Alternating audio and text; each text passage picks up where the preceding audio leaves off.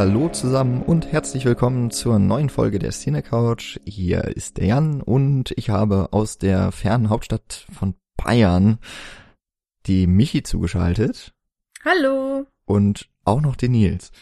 Moin. Das heißt, ich Auch bin wenn man hier das so hier eigentlich gar nicht sagen darf. Ach so, ja, stimmt. Das heißt, ich bin hier so der abgekapselte im Good Old Mainz. Furchtbar. Ein bisschen. Alle verlassen sie mich. Oh. Ja, es wird immer schlimmer. Aber keine Angst, ich bin bald wieder da. Ich weiß nicht, ob mir das mehr Angst macht. Tja, vielleicht sollte es das auch, ja. Ah. Ähm, ja, wir besprechen einen neuen Film, einen Kinostart aus der letzten Woche. Ähm, wenn dieser Podcast erscheint, nämlich ein Stop-Motion-Film und wir bleiben auch so ein bisschen den Oscars treu, nachdem wir ja letzte Woche den großen, großen Favoriten auf äh, ganz viele Goldburschen äh, in der Folge im Podcast hatten, nämlich The Revenant, kann man ja noch mal kurz drauf eingehen. Äh, also nur, dass wir diesen Podcast gemacht haben. Und wer ihn noch nicht gehört hat, kann ja noch mal reinhören. Ähm, haben wir jetzt den Nominierten für, oder einen der Nominierten als besten Animationsfilm. Und zwar Anomalisa, war, hat ja wahrscheinlich schon jeder in der Folgen, im Folgentitel gelesen. Anomalisa, ein Film von Duke Johnson und Charlie Kaufman und zumindest Uh. letzterer, ja, dürfte Jubel oder zumindest aber doch irgendeine Reaktion hervorrufen. Der ist ja doch schon etwas bekannter. Wobei, ich habe letztens, kann ich ja noch kurz so aus dem Nähkästchen erzählen, vor einem Seminar habe ich, äh, hat ein Dozent uns gefragt, was wir denn so für Filme geguckt haben. Und da habe ich ihm den Film empfohlen. Und er meinte, oh, oh, Charlie Kaufman, Kaufman, hm, who, who is he? Und dann habe ich ihm nochmal so in Erinnerung zu rufen versucht, was dieser Mann alles gemacht hat. Das machen, denke ich, wir gleich auch, also wir in Person von Nils vor allem. Gerne. Ähm, Aber erstmal, wie war die Reaktion dann? er fand es, es, er hat schon so ein paar Sachen wiedererkannt, also so äh, Byung-Jung Malkovich auf jeden Fall. Und dann Ja. gedacht, ah ja. Äh, ich weiß nicht, ob er den Film wirklich gut fand, keine Ahnung. Aber Also, ta, ta, ta, ta, ta. wahrscheinlich, wahrscheinlich mochte er ihn. Ähm, hat ihn aber nicht mehr mit dem Namen in Verbindung gebracht. Ansonsten kann ich nur sagen, deine Dozenten haben alle keine Ahnung. Es ist ein Dozent. Alle, alle zusammen haben sie gar keine Ahnung. Ja gut, ein anderer Dozent von mir hat Inception noch nicht gesehen. Das macht ihn wiederum sehr sympathisch. Ich weiß nicht, ich finde ja grundsätzlich, dass man sich mit Filmen auseinandersetzen sollte und deine Haltung, dass man sympathisch wird, wenn man sich nicht mit einem Film auseinandersetzt, die finde ich auch absolut, äh, ne, hier, hier geht nicht und so. Unangebracht. Böser Jan, Oh Mann. schäm dich. Aber dann lass uns doch auf einen Film eingehen, nämlich auf Anomalisa. Ähm, und zwar so vorweg gesagt, ich, ich glaube ja nicht, mal abgesehen davon, dass ich generell nicht glaube, dass man spoilern so richtig kann. Bei Anomalisa, wer den Film noch nicht gesehen hat und wirklich gar nichts wissen möchte, der sollte, wie auch schon letzte Woche wir das gehandelt haben, der sollte sich den Film angucken, hier stoppen mit der Aufnahme oder jetzt gleich, wenn mein Satz zu Ende ist und äh, ins Kino gehen idealerweise. Da läuft er ja hoffentlich doch noch ein bisschen und dann kann man weiterhören. Ansonsten glaube ich aber, egal was wir erzählen werden, machen wir den Film nicht damit kaputt. Möglicherweise kann man da nicht mehr ganz so unbefleckt alles in sich einsaugen. Aber wir nehmen jetzt einfach mal so, uns aus der Schusslinie sollten wir doch in Regionen kommen, bei denen einige Leute sagen, ah, das, das hättet ihr vielleicht mir nicht sagen sollen. Ist jetzt einfach mal so eine Warnung. Vielleicht wird sie am Ende auch gar nicht wirklich eingehen. Ja. Okay. Der Punkt ist eigentlich, wir haben keine Lust, uns Gedanken zu machen, ob wir irgendwann etwas sagen dürfen oder nicht. Richtig. Wir wollen uns generell wenig Gedanken machen. Und Was? deswegen würde ich, Eigentlich, wir machen uns ganz viele Gedanken, weil der Film so viel Potenzial dafür bietet. okay. Ach, ist das, das ist doch schon mal ein guter Start äh, in so eine Folge. Bevor wir aber wirklich in die Diskussionen oder in unsere Überlegungen zu dem Film eingehen, äh, vielleicht ganz kurz, was überhaupt Anomalisa erzählt. Wer sich jetzt nach vorne traut. Oder wer den Schritt zurück macht und die einzige Person, die vorne stehen bleibt, ist dann jetzt der, die Dumme. Ja, guck mal, wer das jetzt gemacht hat, Jan. Siehst du's? Ja, Ja, ich bin auch zurück. Ach so, Mist, ihr seid zwei Schritte zurück. Na gut. Äh, also, in Anomalisa geht es um einen Mann, der heißt äh, Stone, Michael Stone.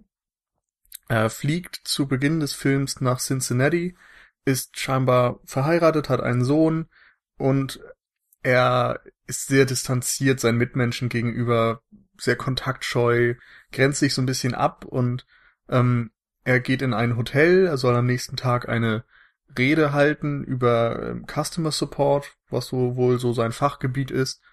Und ja, so verbringt er den Abend in seinem Hotelzimmer und irgendwie hat er das Gefühl, die, die Decke bricht quasi über ihm zusammen. Er hat so ein bisschen Midlife Crisis, würde ich sagen. Und ja, es, es geht dabei eben weniger um irgendwelche Plotpoints, die abgearbeitet werden, sondern um diese Thematik des sich nicht mehr Wohlfühlens oder dass man das Gefühl hat, man hat irgendwie den Kontakt zu Mitmenschen verloren, das ganze Leben verliert so ein bisschen den Sinn und man fragt sich so, was, was kommt jetzt noch, was ist eigentlich äh, besonders an der Existenz und so weiter.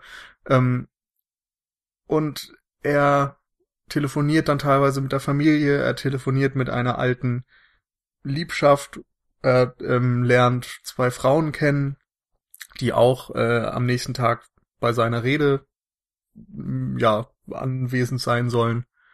Und dort ergeben sich dann einfach verschiedene Episoden und äh, ja, alle haben dieses große ganze Thema von Leben und Liebe und Mitmenschen und so weiter als als Kern. Und ansonsten kann man noch zur Form sagen, dass Anomalisa ein animierter Film ist, per Stop Motion mit Puppen gedreht, was natürlich auch nochmal sehr eigen ist einfach. Und äh, er, also Michael Stone, nimmt tatsächlich alle seine Mitmenschen als gleich wahr im Grunde, mit ganz wenigen Ausnahmen, was dann so die äh, ja das Besondere an dem Film wird, eine Anomalie. Um, und diese gleichen Figuren, die haben auch alle eine Stimme. Also alle Frauen, alle Männer haben eine Stimme. Und zwar die von Tom Noonan. Ja. Ich glaube, so viel zur Handlung oder wollt ihr was hinzufügen? Nö, im Grunde hast du auch schon den Schritt ganz gut weitergemacht. äh, Ähm, weil der Cast relativ klein ist, kann man den mal in aller Ausführlichkeit, also mit, in, in, den man alle nennt, auch mal kurz durchgehen. Also Tom Newton hast du schon genannt, äh, der war Ja, mir Taxifahrer Tom Noonan. Typ im Flugzeug Tom Noonan. Hotelportier Tom Noonan. Die Mutter, Tom Noonan. Der kleine Sohn. Tom Noonan. Ah, es geht ewig so Okay, weiter. ähm, wir gehen den Ja. Cast, also wir gehen mal nur die Schauspieler durch. Ähm, wir haben noch ähm, vielleicht auch noch das eine zum Ergänzen. Der Titel Anomalisa, du hast schon Anomalie mit reingenommen. Ähm, eine der Frauen, die ihr da kennenlernt, die offensichtlich totaler Fan von Michael Stone ist, äh, die heißt Lisa. Die wird gesprochen von Jennifer Jason Lee, die ja jetzt demnächst auch im Kino zu sehen sein wird im neuen Tarantino-Film. Mhm. Ähm, ansonsten, glaube ich, aus Existenz vor allem bekannt. Mit Jude Ja. Law, bei dem Film bin ich mir gerade nicht sicher, aber den haben wir den mal besprochen. Ich glaube nur in der Nee, Science-Fiction-Liste nee. erwähnt. Genau. Aber ein toller Film, finde ich. Von David Cronenberg. Genau. Ähm, und noch zuletzt David Thewlis. Oder wie auch immer man den ausspricht. Ja, ich, tippe auf Thulis, Ja, aber Thewlis. Ähm, wie auch immer. vor allem bekannt als Lupin aus der Harry Potter Serie, ein britischer Schauspieler. Ich äh, ich, glaube, ich habe ihn auch noch im Zero Theorem von äh, wie heißt der jetzt wieder? Hm, Terry Genau, Gilliam. von Terry Gilliam vor zwei Jahren, glaube ich, im Kino gewesen oder letztes, ja doch vor zwei Jahren. Ähm, da hat er auch eine kleinere Rolle gespielt. Mhm. Ähm, genau, und damit sind wir Ja, zu Tom, Tu- Tom Noonan habe ich jetzt nur namentlich erwähnt. Der ist auch nicht so bekannt, allerdings hat er im letzten Charlie Kaufman-Film Synecdoche, New York schon mitgespielt. ja, an der Seite von Philip Seymour Hoffman. Ich habe den Film auch noch nicht gesehen, aber äh, verrückt wie eh und je. ja, darauf gehen wir, denke ich, Oh ja. gleich noch ein.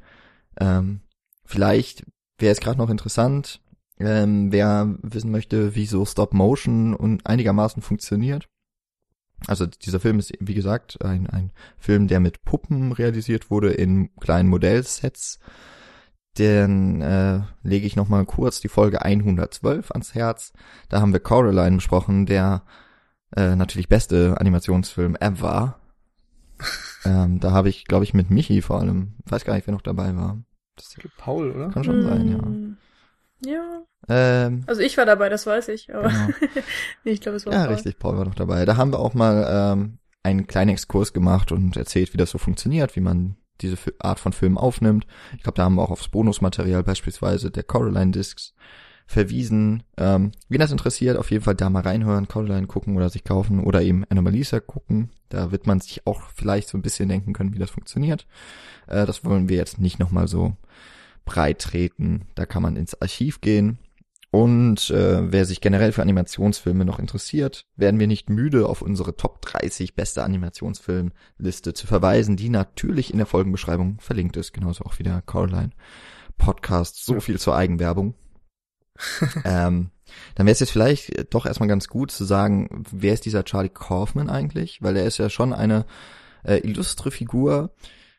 Und Oh ja. dann könnte man, denke ich, auch noch, bevor wir auf den Film eingehen, weil es bei dem Film auch eigentlich ganz interessant ist, auf die Produktionsgeschichte, also auf die gerade die Geschichte, wie es überhaupt zu diesem Film kam. Ähm, Stichwort Crowdfunding und so weiter. Kurz eingehen und dann äh, wollen wir aber auch diesen ganzen Metakram mal außen vor lassen, was bei Kaufman, denke ich, schon mal schwierig genug wird. Ja. Dann- okay, womit fangen wir an? Ähm, dann, Nils, du bist der Charlie Kaufmann-Experte von uns. Kannst ja mal kurz Ach, den danke Hörern sehr. vielleicht klar machen, was das für ein Typ ist, der nicht generell als Regisseur bekannt geworden ist. Genau. Also ich habe so viel zum Thema keine Ein Eigenwerbung mehr. Ich habe einmal einen Artikel bei uns geschrieben auf der Seite zu Charlie Kaufman und was ich so ge genial an ihm finde, denn er ist so der mit Abstand beste Drehbuchautor in meinen Augen, für mich persönlich einfach, den das Kino so hervorgebracht hat. Und ähm, das liegt daran, dass er einfach auf geniale Weise Unterhaltung und Ernsthaftigkeit und Ehrlichkeit mit Fragen zu Leben, Existenz, Menschlichkeit, Kunst und so weiter verhandeln kann und das auf so unfassbar kreative Art und Weise tut, dass es einfach immer ein Genuss ist. Ich habe, glaube ich, im Text eher so eine Chronik des Scheiterns produziert, weil ich das nicht gut in Worte fassen konnte. Insofern versuche ich das jetzt einfach nochmal in Kurzform und hoffe, das funktioniert. Ähm, aber vielleicht am Beispiel der Filme. Also es hat angefangen zum ersten Mal, dass Charlie Kaufman wirklich der Durchbruch gelungen ist, äh, mit Being John Malkovich, äh, 99, glaube ich. Dort hat er ja ein, ein Film geschrieben über einen Puppenspieler. Da haben wir dann auch schon gleich so eine kleine ähm, Überleitung zu Anomalisa. Ähm, all- allerdings ist das da so eine Marionette. Ähm, und dieser Puppenspieler entdeckt irgendwo in einem halben oder viertel Stockwerk oder so in einem Bürogebäude einen Zugang in den Kopf von John Malkovich, dem Schauspieler, der sich dort an, in dem Film, auch selbst spielt. Und ja, dann stellen sich eben so die Fragen, was tust du denn, wenn du diese Möglichkeit hast? Es sind eben auch die Fragen, möchtest du jemand anders sein? Ähm, kann man Kunst letztendlich nur produzieren, wenn man Rang und Namen hat? Und ist es vielleicht für die Öffentlichkeit auch egal, ob du gut bist, sondern es ist nur wichtig, dass du berühmt bist und dann wirst du wahrgenommen mit deiner Kunst. Es stellt sich die Frage, äh, was Leute machen würden, um dieses, ähm, dieses Phänomen auszunutzen und äh, wenn man dann in John Malkovichs Kopf ist, was tut man dann? Lebt man sein Leben so weiter wie immer? Versucht man mal mit irgendwelchen Leuten Sex zu haben? So was soll das?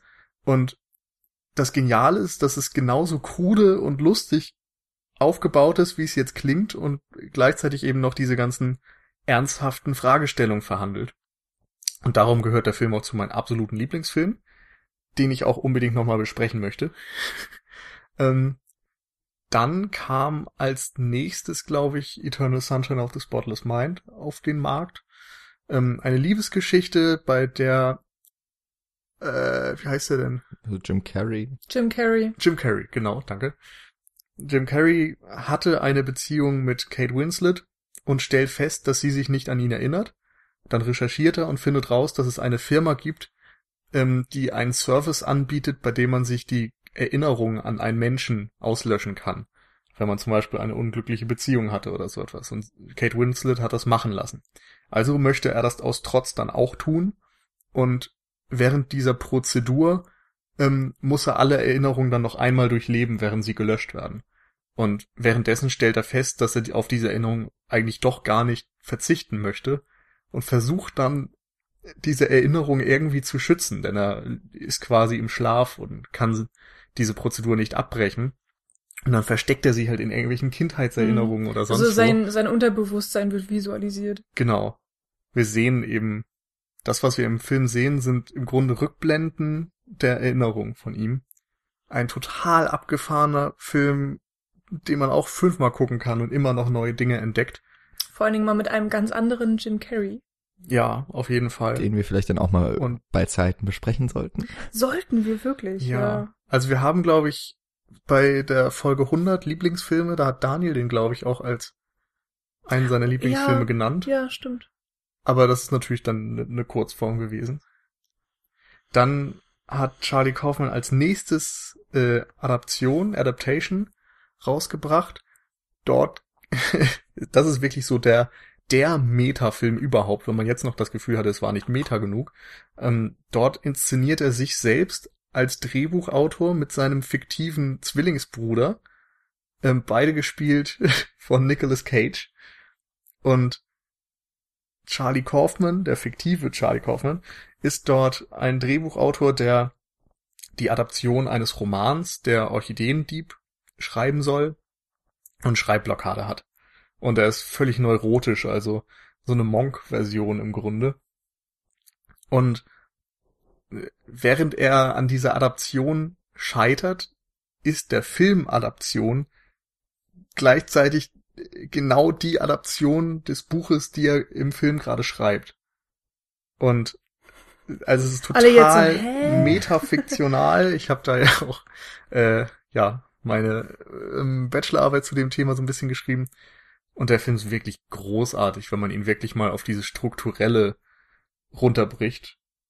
Ähm, ja, hervorragend. Ich merke gerade, ich habe die, die vertauscht. 2002 Adaption, 2004 vergiss mal nicht. Also Eternal Sunshine of the Spotless Mind. Aber gut, nur zur Korrektur. 2008 kam dann Synecdoche New York raus. Hier ist die Besonderheit, dass Charlie Kaufman erstmals auch Regie geführt hat. Bei den anderen hat er nur die Drehbücher verfasst und sie dann von Spike Jones beziehungsweise Michel Gondry drehen lassen, aber eben auch so in, in Absprache. Und ähm, ah, noch einen, den ich vergessen habe, Confessions of a Dangerous Mind, das Regiedebüt von George Clooney, wo er auch das Drehbuch geschrieben hat und die Frage sich stellt, ob die Memoiren eines Menschen, ein- eines Talkshow-Moderators, der auf einmal vorgibt, dass er früher ein Auftragskiller für die CIA war, ob das die Wahrheit ist und ob das überhaupt wichtig ist oder ob das die Geschichte nicht an sich schon so lustig ist, dass wir gar nicht wissen müssen, ob es die Wahrheit ist. Und eben auch ganz viel Spiel mit Identität und so weiter. Und das Spiel mit Identität wird dann im Regiedebüt von Charlie Kaufman Synecdoche New York wirklich auf die Spitze getrieben, denn dort spielt ähm, dort geht es um einen Drehbuchautor, Philip Seymour Hoffman, der ein Theaterstück auf die Beine stellen will, das die Essenz des Lebens und der Existenz und so weiter in sich trägt. Also er möchte das Leben als Theaterstück auf den Punkt bringen. Ein völlig überambitioniertes Ziel natürlich. Und dementsprechend ufert es auch absolut aus. Es werden ja irgendwann immer größere Sets gebaut, eine ganze Fabrikhalle wird gebaut. Es passiert, dass der Autor Philip Seymour Hoffman sich selbst in dieses Stück reinschreibt und dann eine Besetzung für sich selbst findet und der, der, sein zweites Ich quasi wird dort dann gespielt von Tom Noonan und der ja im Stück auch ein Stück schreibt und für sich dann wieder eine Besetzung braucht. Und das ist so eine absolute Meta-Seption. ähm, und äh, ja, also wirklich der ambitionierteste Film, glaube ich, auch von Charlie Kaufman, der auf den Punkt bringt, dass du im Grunde das Leben nicht greifen kannst als Kunst, aber auch gleichzeitig noch so viele andere Details hat und es ein bisschen sperrig ist, würde ich sagen. Also das ist, glaube ich, der Film von ihm, der der den Zugang am schwersten macht. Ja, den sollte man nicht unbedingt als erstes gucken, wenn man mit Kaufmann anfängt. Also. Ja, ich glaube, so der als erstes eignen sich ganz gut Eternal Sunshine oder Being John Malkovich. Ja, ich finde Adaption ist eigentlich auch noch relativ leichte Kost. Oh, So. ja, Aber das sind ja. alles generell Filme, die man mindestens zweimal, wenn nicht sogar eigentlich drei oder viermal gucken sollte, weil auch jedes Mal entdeckt man ein bisschen was anderes. Man kann ja so unfassbar viel über diese Filme auch nachdenken und äh, vielleicht entdeckt man dann bei der ähm, zweiten, dritten Sichtung wieder eine andere Sichtweise und, und kriegt einen anderen Blick auf die Dinge oder ähm, man wird ja auch älter, lernt Sachen dazu. Mhm. Ähm, Ja, oder man hat ja manchmal auch so Tage, wo man in einer anderen Stimmung ist oder mal mehr auf Kamera achtet oder mal mehr auf Figuren und mal das eine Thema, mal das andere Thema im Vordergrund ist und ist wirklich unfassbar. Das steckt so unfassbar viel drin Mhm. in diesen Drehbüchern und in diesen Filmen, so dass es mir einfach immer wieder Spaß macht, so ein bisschen zurückzukehren und nochmal zu gucken, was da vielleicht bei der neuen Sichtung dann für mich drin steckt. Ich glaube, ich habe ähm, Eternal Sunshine of the Spotless Mind, ich glaube, dreimal gesehen. Und jedes Mal kam irgendwie so eine Mini-Erleuchtung. Und ähm, das ist, also Sunshine of Spotless Mind ist wirklich so ein ideenverliebt, äh, Quatsch, de detailverliebter Film. Ähm, berühmtestes Beispiel ist so ein kleiner Punkt, der gemalt wurde. Ich, ähm, die, die den Film sehen, die wissen ungefähr, was ich meine. Äh, oder gesehen haben, Entschuldigung. Ähm, und dieser kleine Punkt, so, der ist mir bei der ersten Sichtung einfach nicht aufgefallen. Es kam dann bei der zweiten Sichtung und dann, dann sieht man den Film dann nochmal irgendwie anders, wenn man diesen, ja, diesen kleinen gemalten Punkt entdeckt hat. Und das ist so, es ist wirklich absurd, wie ein so ein Mini-Detail fast äh, so die ganze Geschichte nochmal ändern kann. Und ähm, ja, das ist, das ist wirklich komplett verrückt. Und ich habe so ein bisschen das Gefühl, dass es bei Anomalisa jetzt ähnlich weitergehen wird, dass wir jetzt hier auch anfangen zu interpretieren und dann, ähm, also meine Hoffnung ist für diesen Podcast, dass wir alle so ein bisschen andere Sichtweisen vielleicht haben, dass wir alle auch so ein bisschen dann noch von uns lernen können, also über diesen Film. Und ähm, also ich bin auf jeden Fall sehr gespannt. Wir Ja. haben natürlich noch nicht drüber geredet. Ich weiß auf jeden Fall, dass die Second Unit immer mal gesagt hat, also die Kollegen, schöne Grüße, ähm, dass sie gerne mal einen Film nochmal besprechen würden oder so, so, so ein Mhm. Extended Cut machen würden, wo sie nochmal eine neue Besprechung ranhängen, um zu gucken, ob die Meinung von damals immer noch die gleiche ist. Und ich Mhm. glaube, Filme von Charlie Kaufman, zum Beispiel Anomalisa, würden sich perfekt dafür anbieten, um dann in zwei Jahren oder so nochmal die Filme zu gucken und zu gucken, was steckt diesmal für mich drin. So, sehe ich vielleicht eine völlig andere Interpretation als beim ersten Mal. Ja, stimmt. Das hört sich sehr verlockend an. warten wir erstmal diese eine Folge ab. Aber ähm, was man ja so ein bisschen, oder was ich jetzt nochmal so raushören konnte, da ich auch nicht komplett mit dem Werk von Kaufmann vertraut bin, dass äh, er eigentlich immer mal wieder so gewisse Themen streift. Also beispielsweise so Neurosen kommen ja schon mal drin vor. Eben vor allem da in, Ja. in äh, Adaptation, Nicolas Cage, total verrückter Drehbuchautor. ähm, diese Neurose da von Philip Seymour Hoffman in Synecdoche hört sich eigentlich auch so an, da ist so jemand äh, psychisch nicht mehr ganz auf der Höhe oder vielleicht zu hoch.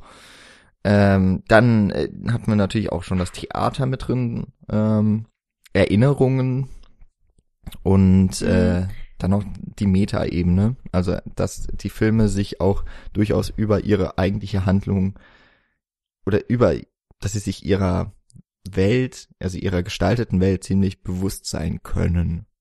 Das, äh, und ich finde, dass von diesen Elementen einige auch in Anomalisa wieder dann zu finden sind. Ja.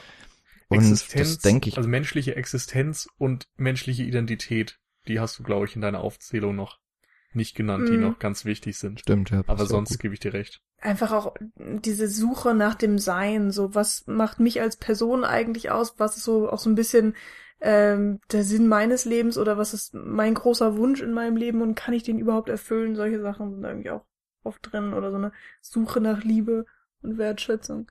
Hm. Genau. Die Suche nach Liebe und Wertschätzung hat ja im Grunde dann auch, ist eine ganz blöde Überleitung, hat ja Charlie Kaufman auch versucht ähm, zu finden, hat ja Anomalisa erst einmal ähm, fernab von Produktionsstudios äh, realisieren wollen. Ähm, über Kickstarter hat er ja, nachdem, also man muss noch sagen, Anomalisa war schon vor einigen Jahren, fast einem Jahrzehnt, glaube ich, ist das jetzt her, ähm, als Theaterstück konzipiert. Und da ging es wohl, wenn ich das richtig verstanden habe, vor allem darum, dass es ein Theaterstück sein soll, das sehr stark mit Ton und äh, Musik arbeiten sollte. Also auch so etwas Experimentelles. Das würde Ja, für mich klang es tatsächlich wie ein Hörspiel, das auf der Bühne aufgeführt wurde. genau, also wo eigentlich echt der Ton die Dramaturgie auch mitbestimmen sollte. Ähm, und auch dort sind die drei Hauptdarsteller des Films hier, die Synchronsprecher, sind auch damals aufgetreten. Ähm, in wahrscheinlich dann auch in den Rollen, die sie jetzt eben auch eingenommen haben. Also der Theolis als als Michael, die Jennifer Jason Lee als äh, Lisa und Tom Noonan als der Rest. Und äh, da kann man jetzt, also ist es irgendwie schon verständlich, wenn man das weiß, woher diese Struktur oder diese Überlegung kommt. Man hat halt nur drei Sprecher und die wuppen dann mal alles.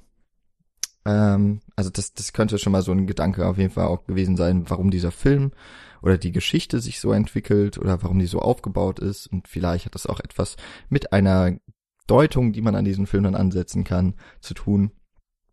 Ähm, genau, er ist dann über Kickstarter gegangen, hat ja auch ziemlich viel Geld eigentlich geholt. Also für eine Kickstarter-Kampagne eines eher ja nicht so mainstreamigen Film wie Anomalisa. Also ich meine allein schon Puppenfilme sind äh, oder Stop-Motion-Filme sind ja nicht mehr ganz so en vogue, waren es eigentlich ja nie. Also immer was äh, Besonderes. Hm, Und dann auch noch an Erwachsene Genau. gerichtet. Also äh, in Amerika hat der Film ein R-Rating. Ich weiß jetzt gar nicht in was er in Deutschland anscheinend eine 12er Abga äh, Angabe. Ähm, Jo, wir sind ja nicht so prüde. Genau, also ein Film mit, ein Puppenfilm mit Sex, das kann man ja auch schon mal sagen, wer den Film nicht gesehen hat. äh, weird enough. Und Team America. ja gut, ja, habe ich nicht gesehen. ne? Schade. ähm, Das ist die, die einzige andere Puppensex-Szene, die mir jetzt so einfällt. Wobei man sagen muss, Obwohl die, Meet the Feebles ja, hat Meet the Feebles hat noch viel Mm, schlimmere ja. Szenen mit Puppen. aber bei Team America hat er ja keinen Penis. Da hat er ja nur Ja, ja, diese Ken-Formung. das sind Barbies quasi. Ja. Hier, in Anomalisa gibt es einen Penis. Mhm. Mhm. ähm, genau. Und i- insofern wahrscheinlich auch ein bisschen schwierig, da Studios äh, auf seine Seite zu ziehen. Deswegen wahrscheinlich dieser Umweg über Kickstarter. Letztlich kam ja dann doch noch auch eine Produktionsfirma dazu, diese Starburns Production. Witzigerweise ist das jetzt die von, wir haben kurz im Vorgespräch gesprochen, äh, von dem Dino Stamapopoulos oder so, wie auch immer er heißt. Ich habe mir jetzt nicht mehr ganz im Kopf. Ähm, also ein Schauspieler, auch ein Drehbuchautor, der, der mir durch Community bekannt geworden ist. Da spielt er dann auch eine Figur, die heißt Starburns. Hm. Und ich bin mir gar nicht sicher, ob die Produktionsfirma danach benannt wurde oder seine Figur danach. Der Produktionsfirma Hm. ähm, hat auf jeden Fall auch so ähm, Koteletten im Muster eine, eines Sterns. Daher Ach, kommt ja der Name in dem in der Serie. Genau. Und dann kam wahrscheinlich auch schon vorher Duke Johnson mit an Bord, der mir relativ unbekannt war, jetzt nur, weil ihr mich nochmal drauf, also weil ihr nochmal die IMDb ein bisschen genauer durchgelesen habt als ich. Ähm, der hat bei Community bei zwei Folgen mitgearbeitet, also die Serie eben auch, die ich gerade erwähnt habe. Ähm, da gibt es eine Folge, die ist komplett im Stop-Motion oder fast komplett im Stop-Motion-Verfahren entstanden. Äh, sehr empfehlenswert, äh, weil es auch sehr liebevoll gemacht ist und im Fernsehen relativ selten sowieso. Also auch in eher erwachseneren Serien ist es auch eher selten, dass, dass man auf diese Technik zurückgreift. Und genau, dann sind die beiden zusammengekommen und haben jetzt dieses Projekt eben auch umgesetzt und der Film lief ja da Haben nicht. wir erwähnt, dass Duke Johnston Co-Regisseur ist? Hm? Haben wir das erwähnt, dass Duke Also Johnston ich ho- jetzt Co-Regisseur bei ich hoffe, ich habe es gerade so erwähnt. Ja, jetzt, Okay, aber jetzt, jetzt auf jeden Fall. jetzt Spätestens passt jetzt. auch doppelt und dreifach möglicherweise. Ähm, genau, und sie haben den Film jetzt zusammen realisiert und ähm, kann man ja auch sagen, mit einigem Erfolg. Immerhin, der Film hatte seine Premiere in Venedig und hat da zwei Preise. Nicht den Goldenen Löwen, wie ich dachte, aber immerhin den, äh, ich glaube, den Regiepreis und nochmal einen besten Film irgendwie animiert oder sowas. Da gab es wohl nochmal so einen Sonderpreis. Und der ist jetzt eben auch als Animationsfilm für die Oscars nominiert. Der erste R-rated Animationsfilm, der da jemals nominiert wurde. Gibt aber ja, würde ich jetzt mal sagen, auch nicht wahnsinnig viele Animationsfilme, die sich an Erwachsene richten. Wenn man jetzt mal Meet the Mm, Feebles ja. vielleicht rausnimmt, die sich aber auch eher Ja, an es gibt kommt ja- halt drauf an, also wenn man jetzt die asiatischen Filme betrachtet, dort gibt's ja ein riesen, riesen Publikum dafür. Also viele Animes richten sich ja an erwachsenes Publikum. Akira hat ja so ein bisschen damals in den 80er den, diese Schiene begründet, würde ich sagen.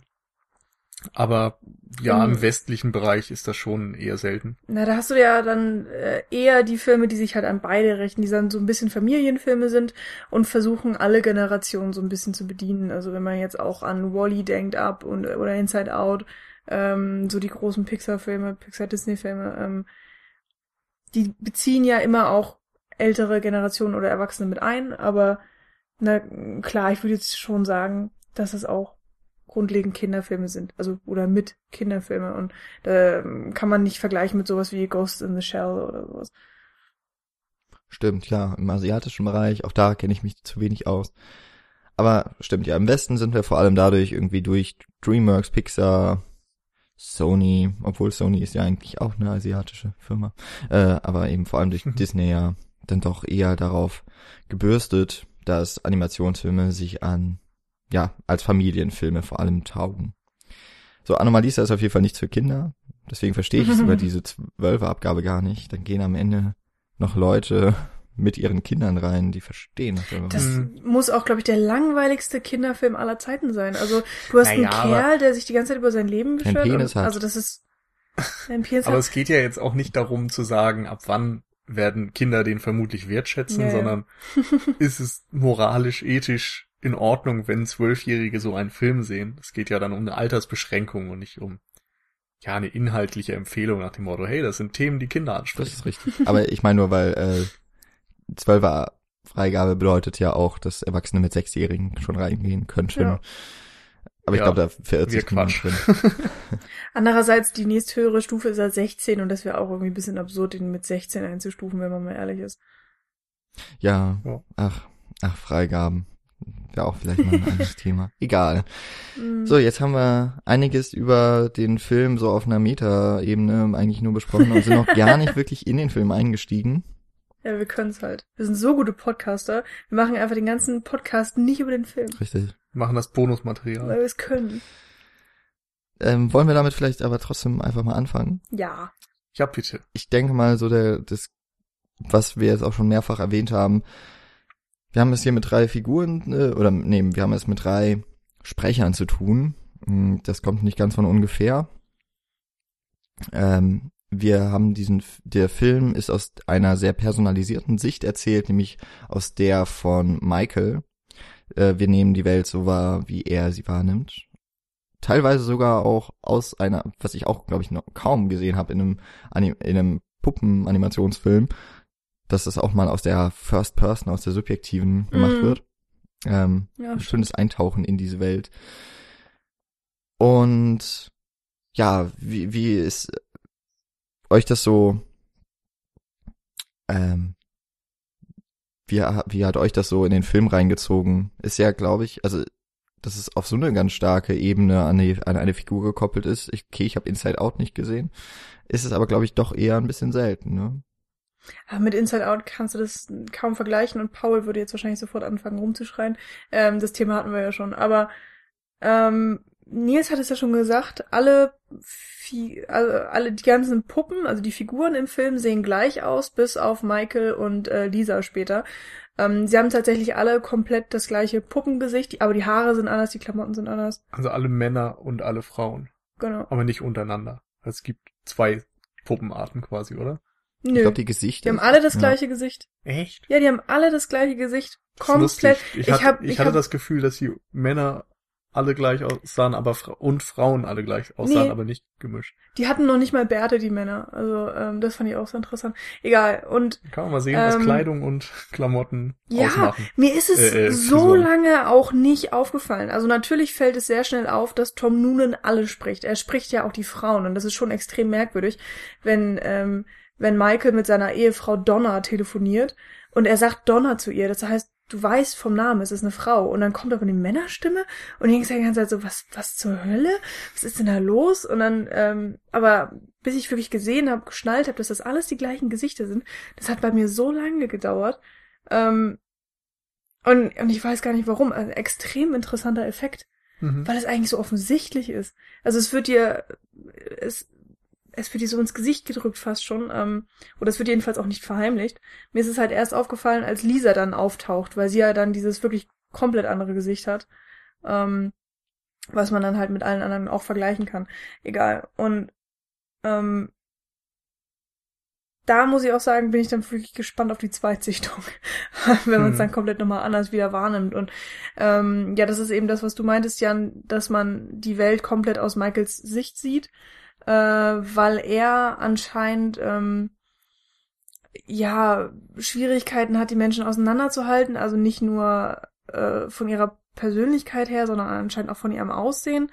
Ähm, oder eben das eine ist mit dem anderen gekoppelt, weil in, in jetzt gehe ich wahrscheinlich schon sehr in die Interpretation rein, aber in dem Moment, ähm, wo Lisa diese eine Phrase wiedergibt von dem Zoo von Cincinnati, verwandelt sie sich ja auch oder fängt sie sich ja an, ähm, in die anderen Personen zu verwandeln. Also irgendwann bekommt sie auch die Stimme von Tom Noonan drüber gelegt und dann Das ist natürlich jetzt später- wirklich schon sehr spät. ja, es ist, ähm, ja, das stimmt. Ähm, und dann bekommt sie auch das, das Gesicht, was alle anderen haben, so äh, in einer kurzen Morph-Sequenz oder was auch immer.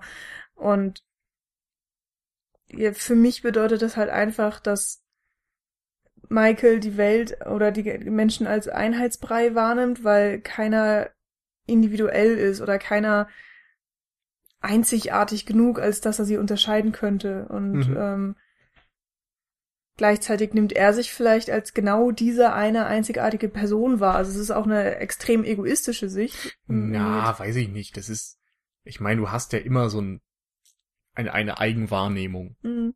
Ich weiß gar nicht, ob es Krankheiten gibt, wo, wo man das auf einmal nicht mehr hat, aber jeder Mensch nimmt sich ja erstmal selbst wahr. Insofern wäre es auch super sinnlos, wenn er einfach genauso aussehen würde, weil, Ja, ja. ne? Aber lass uns echt erstmal weg davon und nochmal bitte an Anfang, weil du Ja. bist jetzt ungefähr bei Minute 80 von Ich 80 weiß. Minuten und hast die anderen 79 komplett ausgeklammert.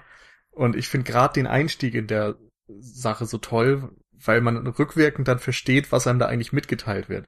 Es beginnt ja erstmal mit dem schwarzen Bildschirm und den Credits und du hörst die Stimme von Tom Noonan in 20-fache Ausführung drüber gelegt. Alle erzählen sich irgendwas über, weiß ich nicht, irgendwas Smalltalk. random Möglicherweise über den Zoo von Cincinnati. Vielleicht das, ja. Oder über Chili. Genau. Ähm, ja, auf jeden Fall sind da einmal die Wurzeln des Stücks drin, dass es eben so ein, ein Hörspiel-ähnliches Theaterstück war, wo es nur um Stimmen ging und nicht um das Visuelle. Und andererseits bekommen wir hier zum ersten Mal mit, dass scheinbar alle Menschen von Tom Noonan gesprochen werden. Mhm. Was ich in dem Moment jetzt noch nicht wahrgenommen habe, aber nee, so in der Nachbetrachtung ist das der erste Hinweis Ja. darauf. Und dann haben wir eben Michael Stone, der im Flugzeug sitzt und dort irgendwie, ja, seinem Sitznachbarn gegenüber, der ihn voll quasselt, schon ein bisschen äh, ablehnend gegenüber ist, würde ich sagen. Dann im Flughafengebäude setzt er sich sofort Kopfhörer auf, um sich abzukapseln, nimmt keinen Kontakt zu irgendwelchen Menschen auf, geht dann, als die Subjektive startet, auch einfach nur an Menschen vorbei und nicht auf sie zu. Und beim Taxifahrer, der ihn ins Hotel bringt, versucht er auch irgendwie das Gespräch so kurz wie möglich zu halten. er antwortet sowieso eigentlich kaum mit mehr als mit Ja und Nein. Hm. Und da merkst du einfach diese große Einsamkeit irgendwie auch, oder dass Mhm. er so auf sich gestellt ist. Die ganzen Gespräche, die er führt, also jetzt in den ähm, äh, in den ersten Minuten, sind Mhm. ja auch diese 0815 Gespräche. So, man hat einen Taxifahrer, man sagt ihm, ich will da und dahin, ähm, und der der Taxifahrer irgendwie versucht dann krampfhaft Smalltalk zu halten, um irgendwie ähm, die Situation ähm, ein bisschen aufzulockern oder was auch immer. Und das sind alles so vorprogrammierte Gespräche. Also das, ähm, also ich habe ein bisschen Psychologie studiert und da ging es dann eben auch darum, ähm, dass man einfach gewisse Gesprächsmuster auch annimmt. Also wenn zum Beispiel jemand Hallo sagt, ist es total logisch, dass du auch eine Begrüßung zurückgibst. Und ähm, diese ganzen Gespräche, auch wie man einem Taxifahrer mitteilt, wo man hin will, oder dass man ins Hotel eincheckt, das sind alles vorgeformte Gespräche, die, ähm, wo man schon gar nicht mehr drüber nachdenken muss eigentlich, was sage ich jetzt, äh, wie komme ich zu dem Ziel, was ich mit diesem Gespräch verfolge und so weiter und so fort. Und nur solche Gespräche hat er am Anfang. Ähm, genauso auch, wenn er mit seiner Frau telefoniert. Er sagt ihr so, hey Schatz, ich bin angekommen, mir geht's gut, ich bin jetzt im Hotel. Und sie stellt auch so nur noch 15 Fragen, so, ja, wie war der Flug? Ähm, Wie ist das Zimmer? wie ist das Zimmer und hey, dein, dein Junge will dich sprechen und der Junge interessiert sich auch nur dafür, ob er ein Geschenk kriegt oder nicht und fragt gar nicht, wie es dem Vater geht und ähm, das fand ich auch so interessant. Also dass du hast nicht nur die Gesichter, die alle gleich sind, die Stimme, die alle gleich sind, sondern du hast irgendwie auch diese Gespräche, die in sich von der Struktur, von dem Sinn auch alle gleich sind, gleich geformt und ähm, wo von allen Seiten so eine Art Mono, äh, Mono, Mono, Monotonie? Monotonie, Monität wollte ich sagen, Gott, oh Gott, Monotonie auch entsteht, die man aber eigentlich gar nicht wahrnimmt. Weil man ist ja selber auch schon so dran gewöhnt. Man führt ja selber diese Gespräche auch eigentlich tagtäglich. Jetzt nicht unbedingt mit seinem besten Freund oder so, aber ähm, Aber wie meinst du, dass, dass man das nicht wahrnimmt? Also man nimmt es im normalen Leben nicht wahr oder in dem Film nicht wahr? im Film, also Finde ich ähm, nämlich, würde ich absolut widersprechen. Ja? Ja.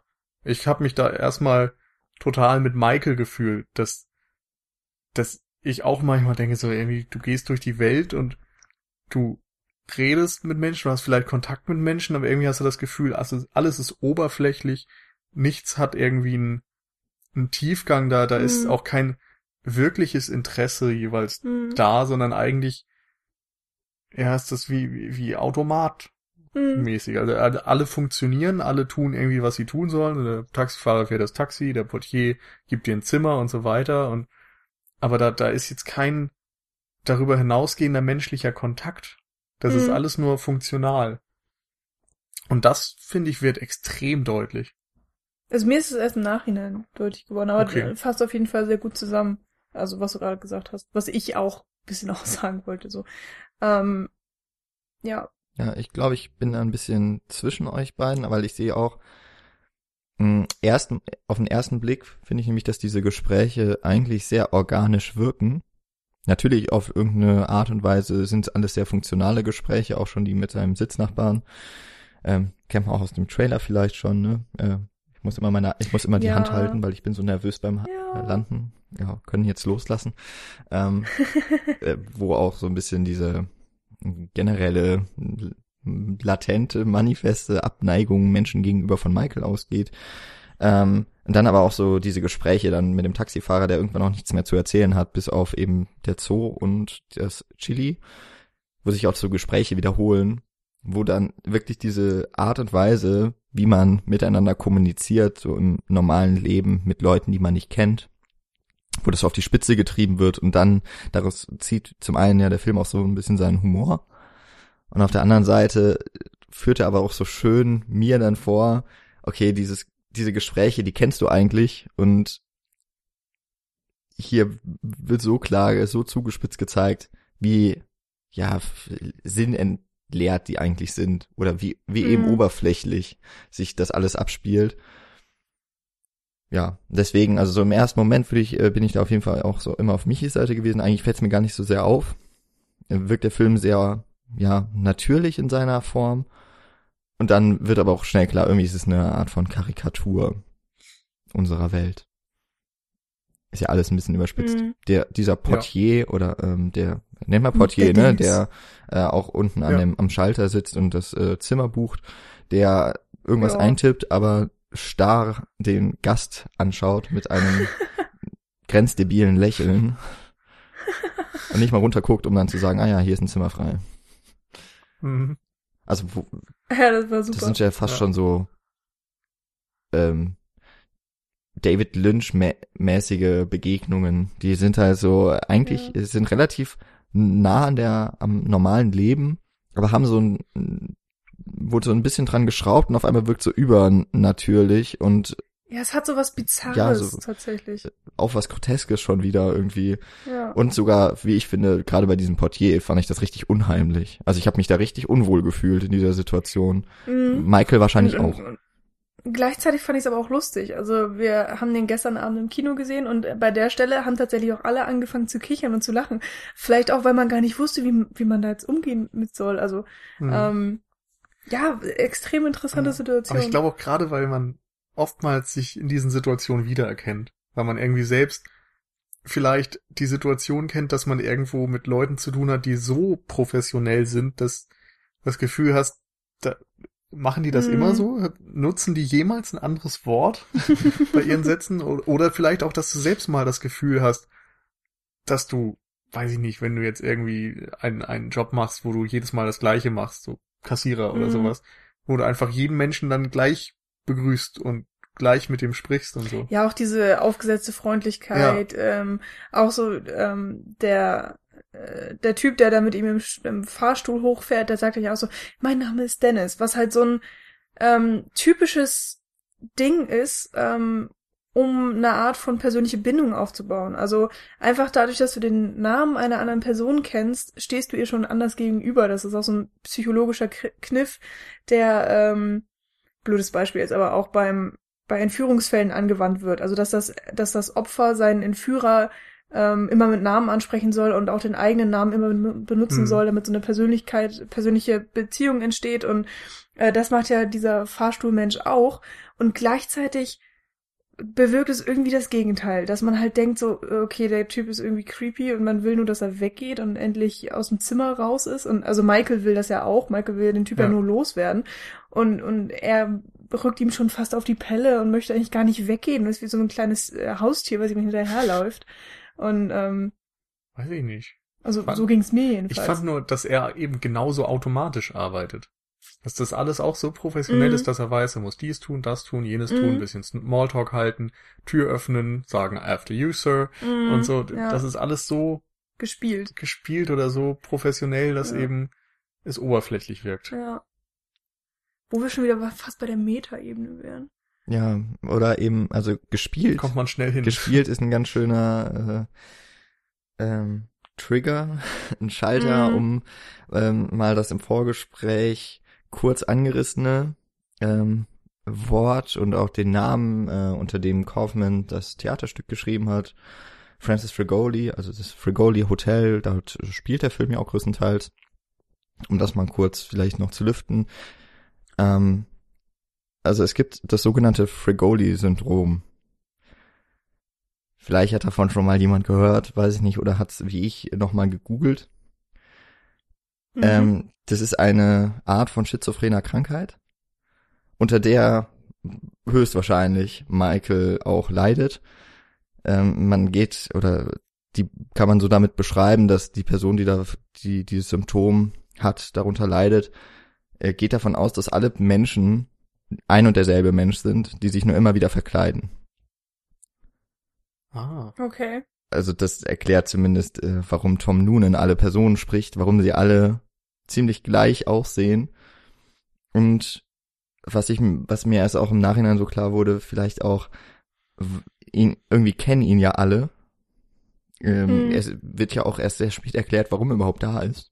Also er, er hat ja ein Buch geschrieben und hält eben einen Vortrag, ist offensichtlich eine Koryphäe auf seinem Gebiet.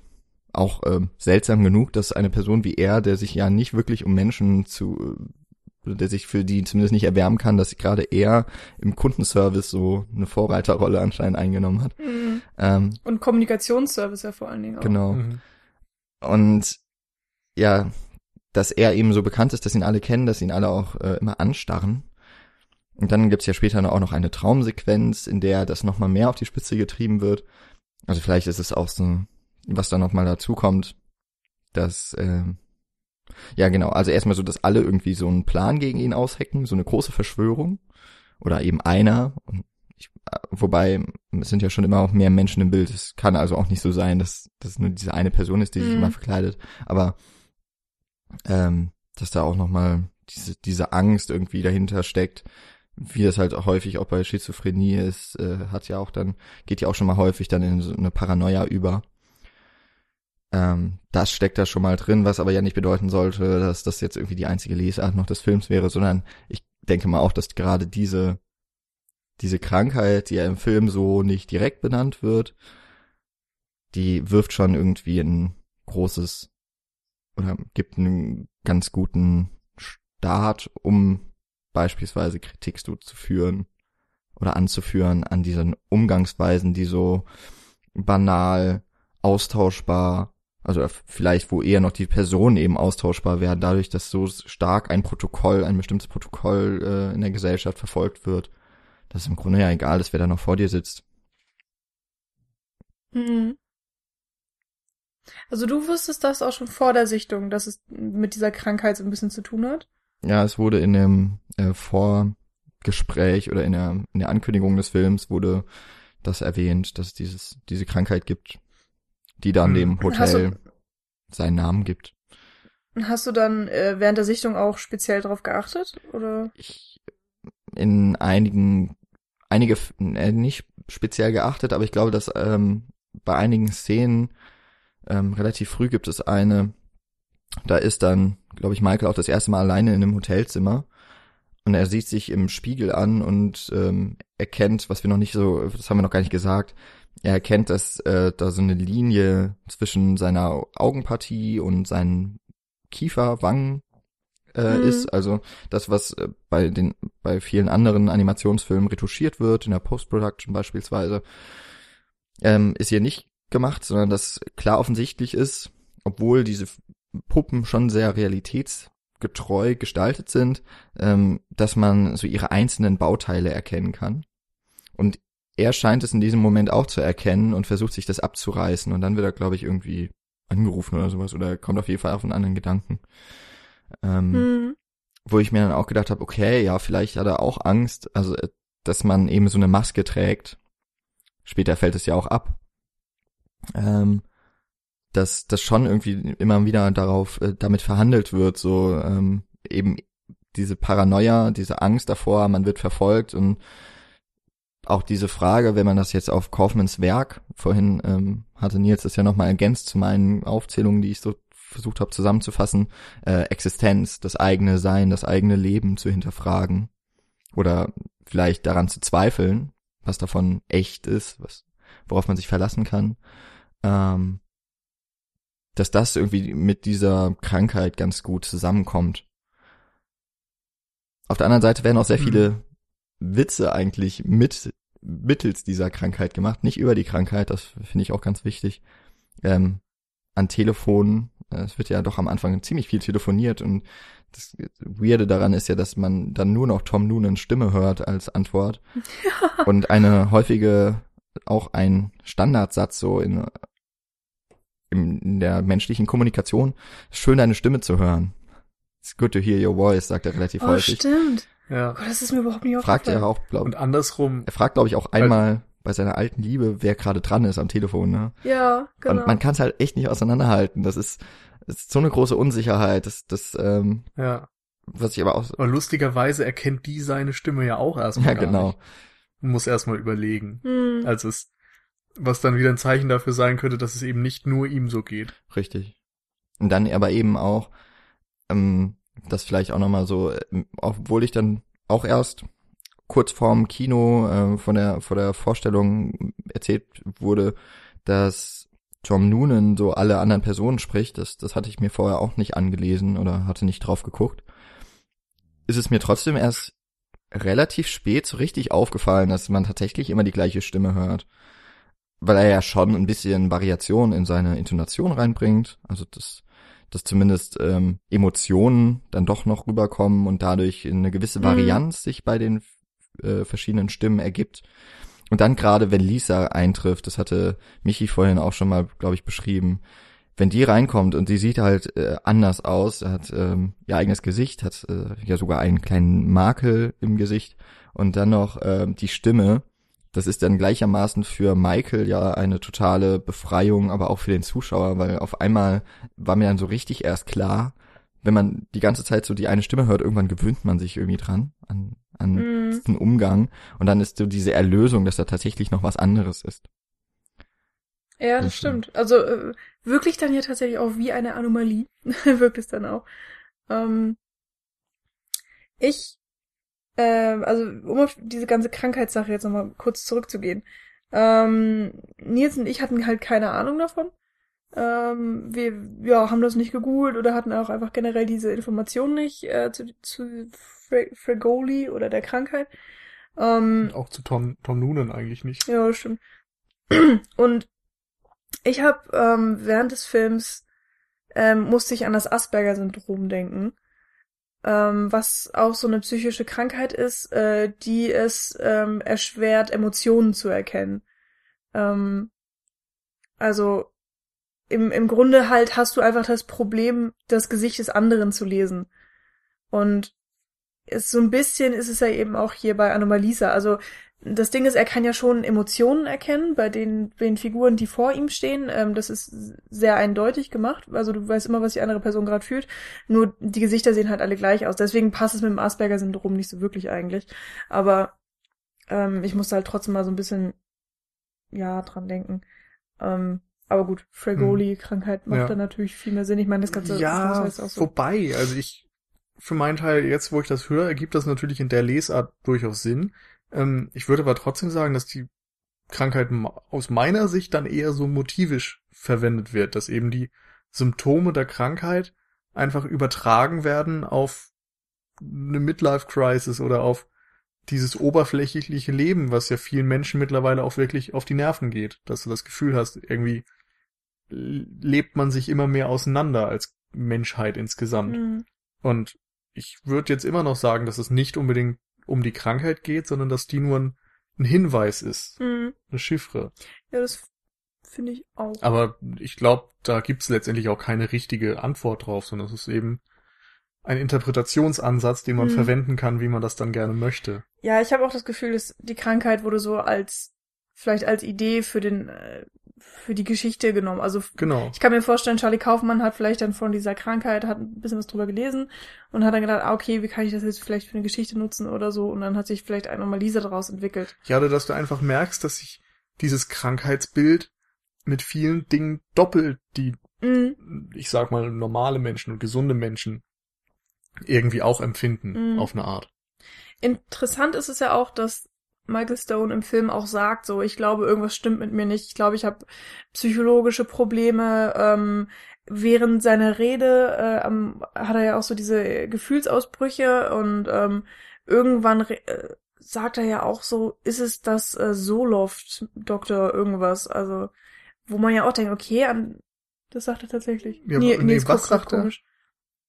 Ich hab's nicht ist verstanden. das Soloft? Also Soloft ist so ein Medikament. Okay. Ja, ich glaube, es ist ein Antidepressiva. Ja. Also, ähm, wir hatten halt Omu mit deutschen Untertiteln und da stand halt auch nur so äh, Medikament, aber Soloft hat er halt gesagt und ja, keine Ahnung. Ähm, vielleicht geht er ja schon in therapeutische Behandlung oder vielleicht war das nur sein normaler Hausarzt. Auf jeden Fall nimmt er ja Medikamente, Hm. die ob, ein, ja, ob, obviously, äh, Offensichtlich. äh, offensichtlich ähm, nicht helfen. Also das finde ich halt Ja. schon interessant, dass es wirklich direkt angesprochen wird. Das Interessante ist da nur wieder, dass es ja momentan auch laufend diskutiert wird, dass psychische Krankheiten immer mehr zunehmen, beziehungsweise dass Leute, die sich einbilden, psychische Krankheiten zu haben, immer häufiger werden. Also Mhm. wo früher einfach das bei niemandem diagnostiziert wurde, ist es heute ganz oft so, dass leichte Depressionen oder so etwas Und oder ein Burnout. Burnout oder so, solche Sachen ein Thema sind. Es ist ja schon fast Medien, eine Modekrankheit. Ja, so dumm das klingt, ja. Und da fällt er natürlich auch irgendwo in dieses Schema zumindest, wo man nicht genau weiß, hat er diese Krankheit oder bildet er sich das ein oder ist er einfach nicht so glücklich momentan und nimmt Mhm. deswegen halt mal irgendwelche Mittelchen. Ich weiß es nicht. Und ich glaube, das Wichtige ist ja auch, dass wir es nicht wissen sollen, sondern Mhm. dass wir uns Gedanken dazu machen wollen. Ich finde nur, wo du die Rede gerade ansprichst, gerade noch ganz schön, dass er dort ja auch sagt, dass das Bildungssystem gekürzt wird, damit man im Grunde auch nur noch so Minions produziert. Nur noch Mhm. Leute, die Soldat werden oder Arbeiter werden, aber die sich gefälligst keine Gedanken machen sollen. Und das äh, führt ja genau zu dieser Gleichschaltung, die er bei seinen Mitmenschen empfindet. Mhm. Äh, Natürlich, ich meine, ähm, weiß ich nicht, ähm, bei mir auf der Arbeit geht es gerade ganz viel um Malala und auch dieses darum, dass man ähm, sich Bildung verschaffen soll, weil Bildung eben auch hilft, äh, seine äh, sich selbst als Person eben zu bilden, sich ausdrücken zu können, dass ähm, ja, wie soll man das sagen, äh, mit also dass du dich eben selbst kreieren sollst als Person und dich nicht unterdrücken lassen sollst und eben auch Bildung oder auch die Fähigkeit zu lesen ähm, und zu schreiben ein Teil davon ist. Und ähm, ansonsten, man, wenn ich es jetzt ganz böse und, und äh, flach ausdrücken möchte, so ohne Bildung kannst du alle in den Käfig stecken, alle sind gleich und, und äh, man macht nichts, man lebt nicht sozusagen und ähm, die Mitbildung sorgt eben dafür, dass man eine tolle, unterschiedliche Gesellschaft hat mit äh, tollen Köpfen, kreativen Menschen, Individualitäten einfach auch. Und vielleicht ist, also ist das im Film auch so ein bisschen noch mal thematisiert, weil Lisa von sich selbst ja auch die ganze Zeit behauptet, wie dumm sie ist. Hm. Und, ähm, und Michael auch dafür bewundert, wie intelligent er ist und dass er so solche tollen Wörter benutzen kann. Sowas wie dieses tolle Wort Anomalie hat sie ja auch von ihm gelernt. Ähm, ja, weiß nicht, inwiefern das jetzt noch so tief im Film mit drin steckt, aber teilweise wird ja wirklich direkt angesprochen. Das fand ich halt schon ähm, sehr interessant, wo ich dann auch das Gefühl hatte, hält Michael sich vielleicht auch für etwas Besseres oder machen ihn die anderen besser als oder besonderer als er eigentlich ist, weil selbst wenn er in die Hotellobby läuft, sagen alle so, oh, da ist Michael Stone und Hm. du hast das Gefühl, so, er ist irgendeine riesige Berühmtheit.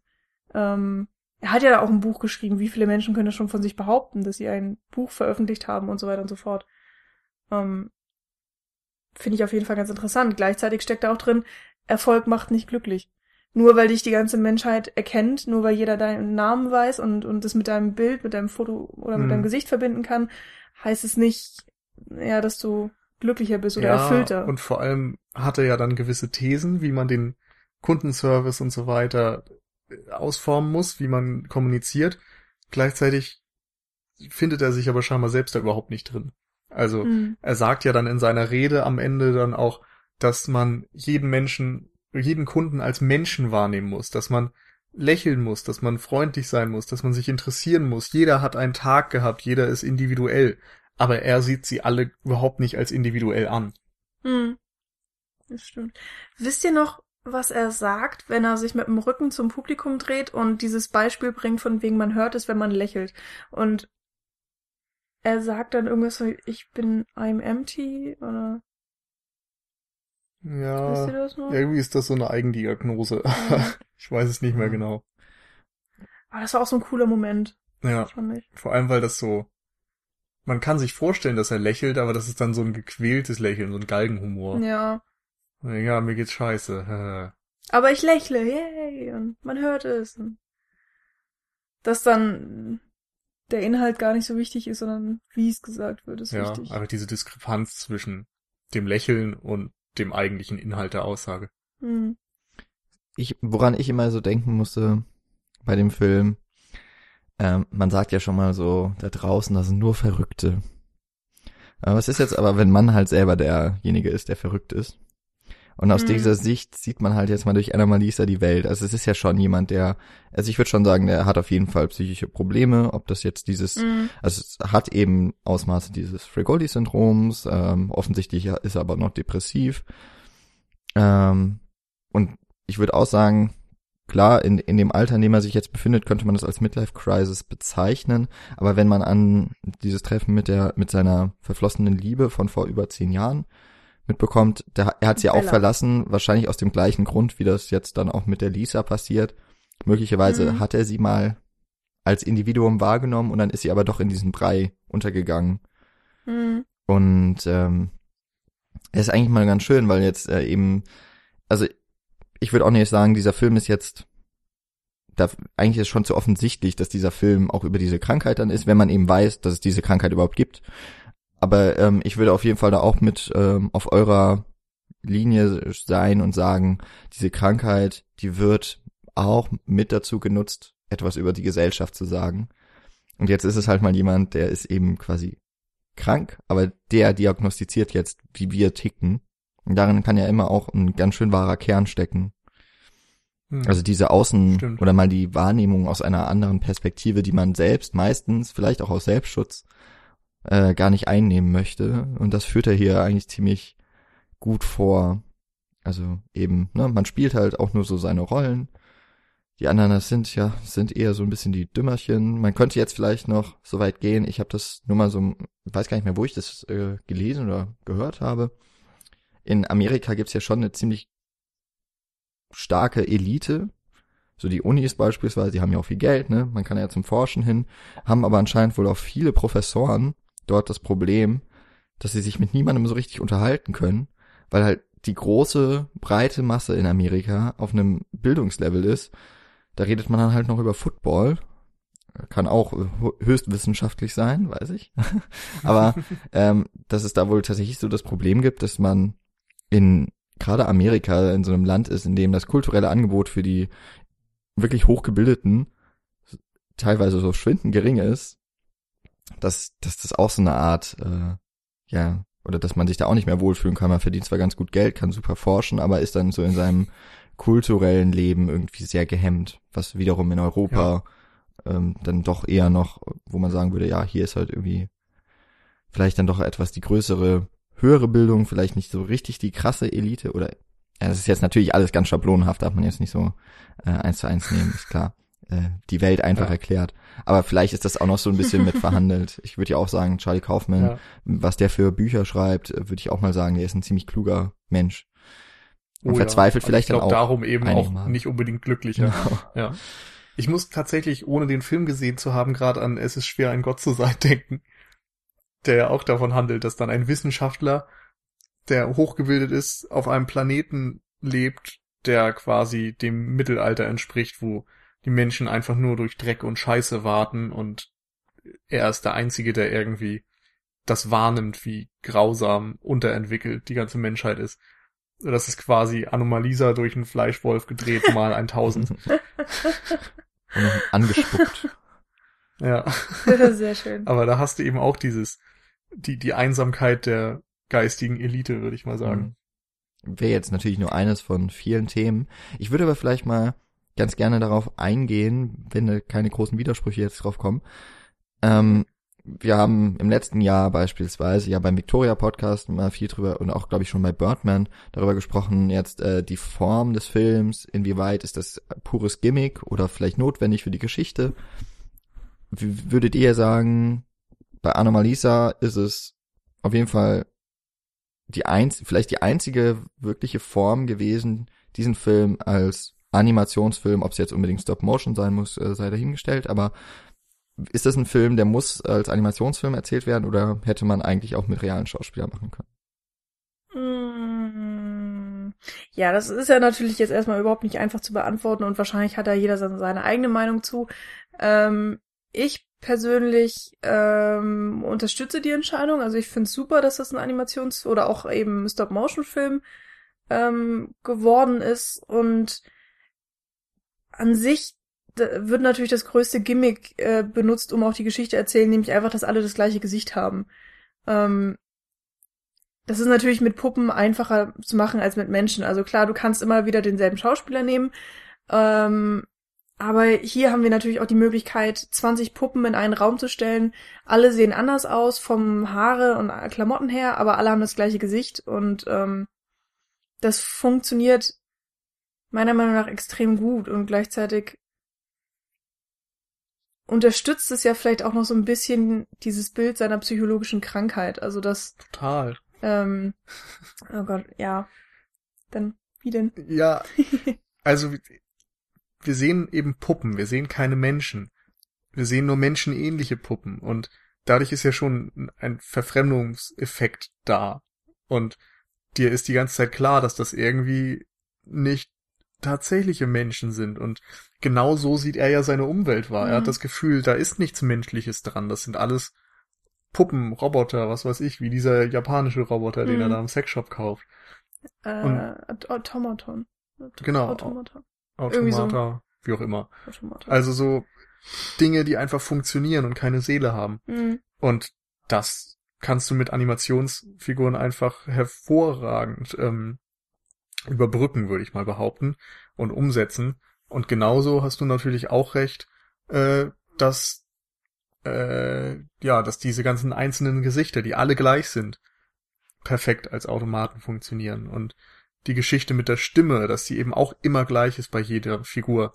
Das hätte man natürlich auch nachsynchronisieren können mit Darstellern, aber es ist hier einfach viel effektiver mhm. mit Puppen. Und auch so dieses, diese Selbstwahrnehmung, die er vom Spiegel hatte, das hatte Jan ja schon erwähnt, die haben wir dort eben auch drin und dass ihm dann irgendwann ein Teil seines Gesichts abfällt. Das kannst du einfach nicht realisieren. Natürlich kannst du andere Effekte dann auch mit mhm. tatsächlichen Schauspielern machen, aber ich glaube gerade diese Entfremdung von Mitmenschen und so weiter, die funktioniert einfach dadurch perfekt und dadurch unterstützt die Form dann auch den Inhalt. Ja, das denke ich auch. Ähm, zusätzlich hat man ja noch so diese gewisse ähm, andere Bewegungsweise. Also ähm, nur ganz kurz, Stop-Motion-Verfahren, äh, du stellst eine Puppe hin, du machst ein, ein Foto, du bewegst sie minimal anders, machst ein Foto. So entsteht dann halt irgendwann ein Film mit 25 Frames.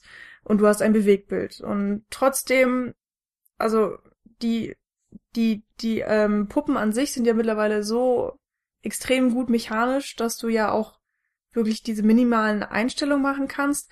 Nichtsdestotrotz bleibt ja so eine gewisse hakelige Bewegung, äh, mal mehr, mal weniger. Und auch zum Beispiel, wenn ähm, eine Jacke geworfen wird, äh, du musst ja irgendwie diesen Flug dieser Jacke darstellen. Das ist natürlich auch extrem schwierig, weil die Jacke hängt ja eigentlich in der Luft, aber du musst ja irgendwie ein Foto davon machen und ähm, und so weiter und so fort. Ähm, da hast du ja dann auch noch mal so eine gewisse Verfremdung und ähm, es sieht einfach anders aus. Also ja, ähm, unterstützt das dann auch alles nochmal so diese, wie er die Welt sieht, wie er Menschen sieht. Ja, erleichtert es, finde ich, auch so ein bisschen dem Zuschauer, weil, weil der Film so viel Wahres, es ist ähm, erzählt über unsere Gesellschaft, über die Menschen, dass wir dann doch noch so ein bisschen, ja, eben diesen Entfremdungseffekt dadurch, dass zwar die Puppen schon sehr nahe am Menschen auch gebaut sind, auch die ähm, die Sets natürlich, das, das wirkt alles ziemlich aus unserer Welt gegriffen, aber es hat er eben mhm. doch, dadurch, dass man merkt, es ist äh, ein bisschen hakelig teilweise, ähm, man hat da nochmal so ein, die, so ein, doch nochmal etwas zwischen dieser Welt, die ja nicht von ungefähr, glaube ich, von der Kritik immer so, also es gibt dieses Zitat, der menschlichste Film des Jahres, obwohl kein einziger Mensch mitspielt, vom mhm. Guardian oder sowas war das, glaube ich. Oder Variety. Also auf diese Menschlichkeit wird ja immer wieder eingegangen. Und vielleicht ist es dann so diese Gnade, die uns der Regisseur dann noch als Zuschauer zur Seite äh, oder an die Seite gibt, zu sagen, hier, ich sage euch jetzt mal, wie wir alle ticken, aber nehmt's nicht ganz so ernst, es sind nur Puppen. Also, das macht es vielleicht ein bisschen erträglicher zu gucken. Ja, es hat ja auch so ein bisschen die Aussage, es ist, es ist nur ein Puppenspiel, so in Anführungsstrichen. Ja. Also, ähm, ich glaube auch nicht, dass gewollt ist mit dem Film, dass wir jetzt alle in Depressionen ausbrechen und ähm, nee. Äh, unser ganzes Leben auf äh, in Frage stellen und anfangen, unsere ja, Kommunikation doch, zu ändern. Das glaube ich schon. Also diese Aufforderung zur Reflexion ist da ganz klar drin, aber natürlich nicht jetzt das Depressive. Hm. Ja, ich meine nur, also ähm, dass wir alle Gesprächsmuster benutzen, jetzt äh, nur als Beispiel, ist ja vielen auch bewusst. Ähm, aber die sind ja auch extrem nützlich. Also man muss jetzt, man muss jetzt ja nicht alles ändern oder seine ganze Art der Kommunikation ändern, weil sie auch sehr oft sehr zielführend ist in mhm. den ähm, eingefleischten Mustern, die man schon sein Leben, fast sein Leben lang benutzt. Ähm, ja, das meine Ja. ich nur halt damit. Man muss jetzt nicht irgendwie. Klar, man, man sollte sich in Frage stellen, ähm, über bestimmte Sachen nachdenken, aber man muss jetzt keine innere Revolte anfangen. Ja. Ähm, grundsätzlich ist das ja auch eine legitime Interpretation zu sagen, das soll es dem Zuschauer leichter machen. Ähm, bezweifle ich persönlich aber, weil zum Beispiel auch in Being John Malkovich ja das Puppenmotiv schon so klar vorhanden ist und dort dann eben das auch gleichgesetzt wird mit ähm, John Cusack, der Hauptfigur, als Puppenspieler, der dann irgendwann in den Kopf von John Malkovich geht und auch diesen spielt Mhm. quasi. Da ist dann auf einmal John Malkovich die Marionette. Und ähm, ich glaube dadurch, also dort ist es eben gleichgesetzt. Also das Spielen Mhm. eines Menschen und das Spielen einer Marionette ist dort gleichgesetzt. Insofern weiß ich nicht, in, für mich zeigt das dann eher, dass Charlie Kaufman das wohl als deutliche Metapher sieht und ich weiß nicht, ob dann Puppen in diesem Film wirklich den, den Zugang äh, aufbrechen sollen oder ein bisschen, ich weiß nicht, wie ich es ausdrücken soll, aber eben einen, einen deutlichen Verfremdungseffekt nochmal darstellen sollen oder ob sie nicht einfach dann zweckmäßiger eingesetzt werden können als Mhm. Menschen. Ich habe jetzt so mal eine Frage, denn, ihr wollt zu Jans Frage noch was sagen. Nö. Ähm, und zwar habe ich ähm, gestern dann auch ein bisschen drüber nachgedacht, was denn diese chinesische Apparatur zu bedeuten hat. Weil es natürlich schon auffällig ist, eine Puppe kauft eine Puppe. So, mehr oder weniger. Hm. Ähm, und sie sieht halt auch wirklich anders aus. Also sie ist ja so, fällt ja halb auseinander, könnte man schon fast sagen. Ihr fehlen ein paar Teile, sie ist extrem alt, sie hat Risse, sie hat wirklich ein chinesisches Gesicht oder generell asiatische Formzüge. Äh, sie, und, und dann hat sie dann diese drei, vier Funktionen, diese Knöpfe und der, der, der Sohn probiert sie ja dann aus. Und irgendwie denke ich ja die ganze Zeit drü- drüber nach, ob das jetzt einfach nur so eine kleine Idee ist, die da reingespielt wurde, oder ob das, ob diese Puppe auch wirklich nochmal was zu sagen hat. Also, die hat auf jeden Fall was zu sagen. Ich kann nur nicht äh, jetzt schon das Recht in Anspruch nehmen, dass ich das genau auf den Punkt bringen kann. Mhm. Ähm, aber klar, es, wir haben hier nun mal einen Automaten und wie ich sagte, bin ich der Meinung, dass Michael alle anderen Menschen auch als Automaten oder sowas ähnliches wahrnimmt. Und da finde ich, ist auf jeden Fall schon mal was drin. Zudem wissen wir zumindest zwei Funktionen dieser Puppe. Einerseits ist sie für Sex da, als Sexspielzeug. Andererseits kann sie singen. Mhm. Und wenn man jetzt mal drüber nachdenkt, was Michael zum Beispiel mit Lisa tut, ist auch, er lässt sie singen und er hat Sex mit ihr. Also, ich kann nicht genau sagen, was das jetzt bedeutet, Hm. aber da ist auf jeden Fall eine Bedeutung drin. Sie hatte ja auch eine eigene Stimme. Also sie, die, die Puppe, also als sie gesungen hat, war das nicht Tom Noonan. War eine Stimmt. Frauenstimme. Ja, und vielleicht, also stimmt, auf die beiden Funktionsweisen. Ich, ich äh, habe sie vor allem auch als Witz wahrgenommen. Also Hm. zumindest, Ja, zumindest das, äh, was ist denn das für eine weiße Flüssigkeit?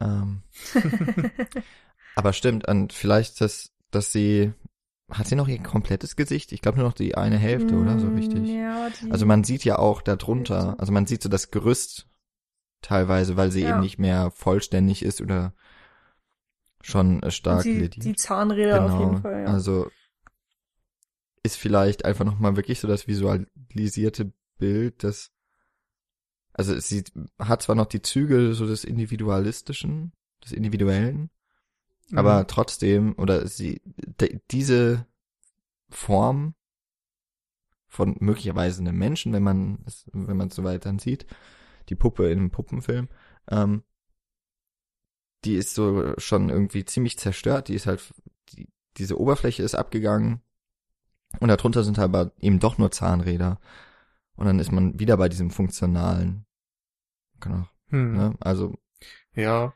das stimmt. dass das ich vielleicht habe gerade noch gedacht. Ja, erzähl ja, ja, so noch mm, Abgesang, ist vielleicht falsch, aber dass das vielleicht diese Form war, so des Menschen, aber auch der hat sich in die Richtung halt entwickelt, alle sind gleichgeschaltet. Oder es geht Hm. immer weiter dahin. Ich meine, dieser Wandel von Lisa ist es ja im Grunde auch. Sie wird ja in dem Moment, äh, das war mir gar nicht so aufgefallen, aber es ist echt cool, stimmt. Sie erzählt vom Zoo und dann wird sie auf einmal zu einem von vielen oder einer von Mhm. vielen. Dass sie sich eben, dass sie dann auch diesen, ähm, diese Entwicklung gemacht hat, die diese Puppe offensichtlich auch gemacht hat. Hm. Stimmt. Ich habe gerade noch gedacht, Ja, dass ja in gewisser Weise dann auch Michael seinem Sohn seine Ansichten oder sein Wissen weitergibt, also so als Er- Erziehungsaspekt quasi. Er hatte Lisa und hat sie singen lassen und hatte Sex mit ihr und jetzt gibt er seinem Sohn eine Puppe, die singt und mit der man Sex haben kann. Aber ich tue mich schwer, da jetzt auch viel drin zu Mm, sehen. Das Problem ist natürlich auch, er wusste die Funktion ja gar nicht. Also er hat sie ja sehr, oder wir, wir sehen Mhm. jedenfalls nicht, dass Michael die Puppe selbst mal ausprobiert. Er sagt halt seinem Sohn, ja, drück halt Ja. mal die Knöpfe.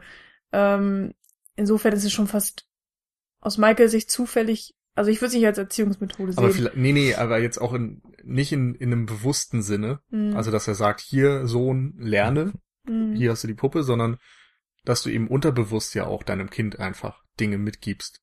mm, Ansichten, Lebensweisen, was auch immer. So, einfach dadurch, dass du du selbst bist, lernt das Kind ja von dir. mm. Daran habe ich gerade gedacht. Aber ich, wie gesagt, ich habe da jetzt auch nichts, was man irgendwie aufschreiben könnte, was irgendwie eine These wäre oder so. Ich finde nur Ja. diesen Aspekt einfach interessant. Ähm, wo wir gerade bei dem Sohn sind, da gab es auch noch eine interessante Sache. Und zwar, als sie telefoniert haben am Anfang des Films, hat der Sohn gesagt, so, Papa, ich bin Pirat.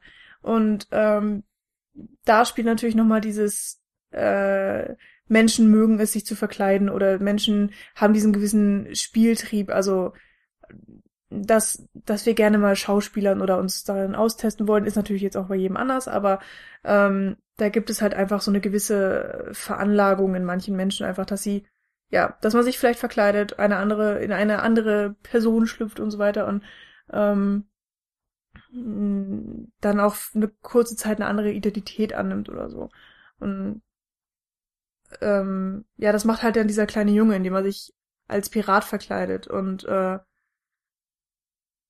für Maike, also das ist sozusagen was, was man annehmen kann. Ähm, Also diese offen, es gibt halt diese offensichtliche Verkleidung, dieses offensichtliche Schauspielern, ähm, so dieses Ich bin jetzt ein Pirat und keine Ahnung, ich ähm, stelle mir vor, dass ich in meinem Kle in meinem Kinderzimmer die ganze Welt erobere und das ist spielerisch und schön und das sollte auch gefördert werden und gleichzeitig ist dieses tatsächliche Schauspielern, also eine seine eigene Persönlichkeit verfälschen, damit man in der Gesellschaft besser funktioniert oder damit man besser angenommen wird.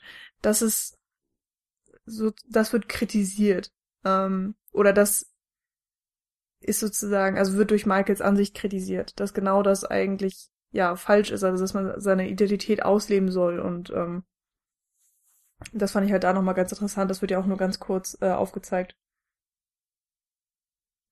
Ja, stimmt. Worüber wir jetzt noch nicht so richtig gesprochen haben, aber äh, irgendwann wird es vielleicht auch ein bisschen zu lang. Aber ähm, es gibt ja noch eine Traumsequenz mal wieder in dem Film. Ähm, das ist, glaube Mhm. ich, häufig auch bei Kaufman, ne? Also nicht natürlich nur im, im offensichtlichen bei Eternal Sunshine, äh, zu dem es dann noch eine klare bildliche Referenz gibt. Ähm, Ja. Mhm. Bildliche Referenz? ja, äh, er läuft ja durch den Flur und die Lichter gehen hinter ihm immer weiter aus und dann wacht er, glaube ich, Ach, auf. das war. Ah, okay. Also äh, das, Inner das Erinnerungslöschen im Eternal Sunshine und hier ist es quasi der Weg raus aus dem Traum einfach, glaube ich, Mhm. ähm, der so visualisiert wird. Okay. Fand ich übrigens äh, im, im Idealen, was man bei einem Albtraum sagen kann, er war unfassbar creepy. Diese ganzen Leute, Ja, Hm. die vielleicht aber auch nochmal war, war gut gemacht. Die, dieser Albtraum war für mich tatsächlich der absolute John Malkovich-Moment, Habe ich noch nicht gesehen. wo der Typ erzählte, Habe ich ja noch nicht gesehen. Ach so. Ja, also ist doch nur vom Feeling her, weil als er da in dieses Büro kommt und er sagt, ja, ich wollte halt das große Büro, das andere ist ja zu klein und hier nimm mal den äh, den Jet da, Golfcaddy. den Golfcaddy und fahr her. Also das war genau dieser krude Humor, der teilweise im Bürogebäude von John Malkovich ähm, vorkommt. Also dort gibt es eben irgendwo ein, ein Stockwerk zwischen zwei anderen Stockwerken, 13,5 Ah, oder ja. Hm. so. Und dort kriecht er dann so halb aus dem Aufzug raus. Und die Decken sind viel kleiner und sowas. Hm. Also auch total surreal einfach. Das hat mich daran ganz stark erinnert. Da, da wird ja auch wieder angesprochen, ähm, dieses Liebesding, weil alle Menschen, die in diesem Traum vorkommen, sagen ja, sie lieben Michael und Michael darf nicht mit Lisa zusammen sein. Mhm.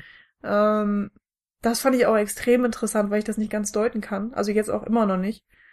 Und am Ende, wenn er dann nach Hause kommt zu seiner Familie, gibt es diese Überraschungsparty und die Ehefrau sagt auch so, alle Menschen, die dir, äh, denen du wichtig bist, sind gerade jetzt hier und wir lieben dich alle. Und, Mhm. und ähm, er kennt niemanden. ja, und das ist einfach so interessant. Also er kann es nicht annehmen. Er kann es, also wir wissen ja schon lange, er, er kann es anderen Menschen nur sehr schwer geben. Also er empfindet eine gewisse Liebe für Lisa, aber gleichzeitig ist er wirklich noch nicht mal imstande, die Liebe anderer Menschen anzunehmen für sich selbst oder auch als etwas Positives zu empfinden. Er blockt ja einfach wirklich komplett ab. Und das fand ich ja schon interessant. Also kann ich jetzt auch nicht viel weiter zu sagen, aber ähm, das ist halt so einer der Sachen, die mich auch beschäftigt haben, wo man dann vielleicht bei der zweiten Sichtung auch noch mal ein bisschen mehr sieht. Ja. Wer weiß. Ich finde es noch, jetzt wo ich nochmal drüber nachdenke, interessant, dass es bei vielen von Charlie Kaufmans Geschichten auch eben um Liebe geht und um die Art und Weise. Hm. Bei Being John Malkovich zum Beispiel geht es darum, wer wird denn jetzt eigentlich geliebt? John Malkovich oder die Person, die John Malkovich steuert in Mhm. dem Moment zum Beispiel. Bei Eternal Sunshine natürlich sowieso, da geht's die ganze Zeit um, um Liebe und Vergessen und sowas. Hm. Was ja auch hier dann wieder ein Motiv ist mit ähm, Bella, die am Ende nach zehn Jahren irgendwie immer noch nicht drüber hinweg ist und wo dieses Verlassenwerden auch so einen Unterschied macht. Wo, vor allem, wenn man nochmal Bella betrachtet, die aus dem Nichts sitzen gelassen wird und damit überhaupt nicht umgehen kann. Und Lisa, Mhm. die, die fast glücklich ist damit, wobei es natürlich auch ein One-Night-Stand war und Mhm. dann keine lange Beziehung, die man vielleicht bei Bella annehmen könnte. Ja. Äh, Lisa freut sich ja einfach über diesen, diese schöne Nacht, ähm, die sie mit Michael hatte und, ähm, und kapselt das sozusagen noch, aber sie sagt, okay, äh, es hat jetzt für die Dauer nicht funktioniert, trotzdem kann ich diese Zeit, die wir hatten, wertschätzen. Also das ist ja auch eine, eine Art von, ja, Qualität oder persönlicher Stärke, die auch nicht jeder besitzt. Ähm, Mhm. Also auch dieses abschließen können, das, was Bella nicht kann, ähm, gelingt Lisa auf eine Art und Weise. Interessant finde ich da vor allem, dass die Freundin auf einmal ein Gesicht hat. Ja, weil wir dann nicht mehr aus, in der Sicht von Michael sind. Ja, weil auch so Lisa sehen. hat ja auch ihre eigene Stimme wieder. Sie wird dann ja nicht mehr von Tom Noonan gesprochen. Stimmt, da sind wir noch gar nicht drauf eingegangen. Dass es einmal diesen Perspektivwechsel gibt. Insofern ist es da dann auch nochmal ganz deutlich, dass es wohl nur Michaels Sicht der Welt ist. Mm. Ähm, ganz kurz nur, ähm, in, das ist, ist es das letzte Bild, wenn Lisa und ihre Freundin wegfahren? Glaube Ich glaube schon, ne?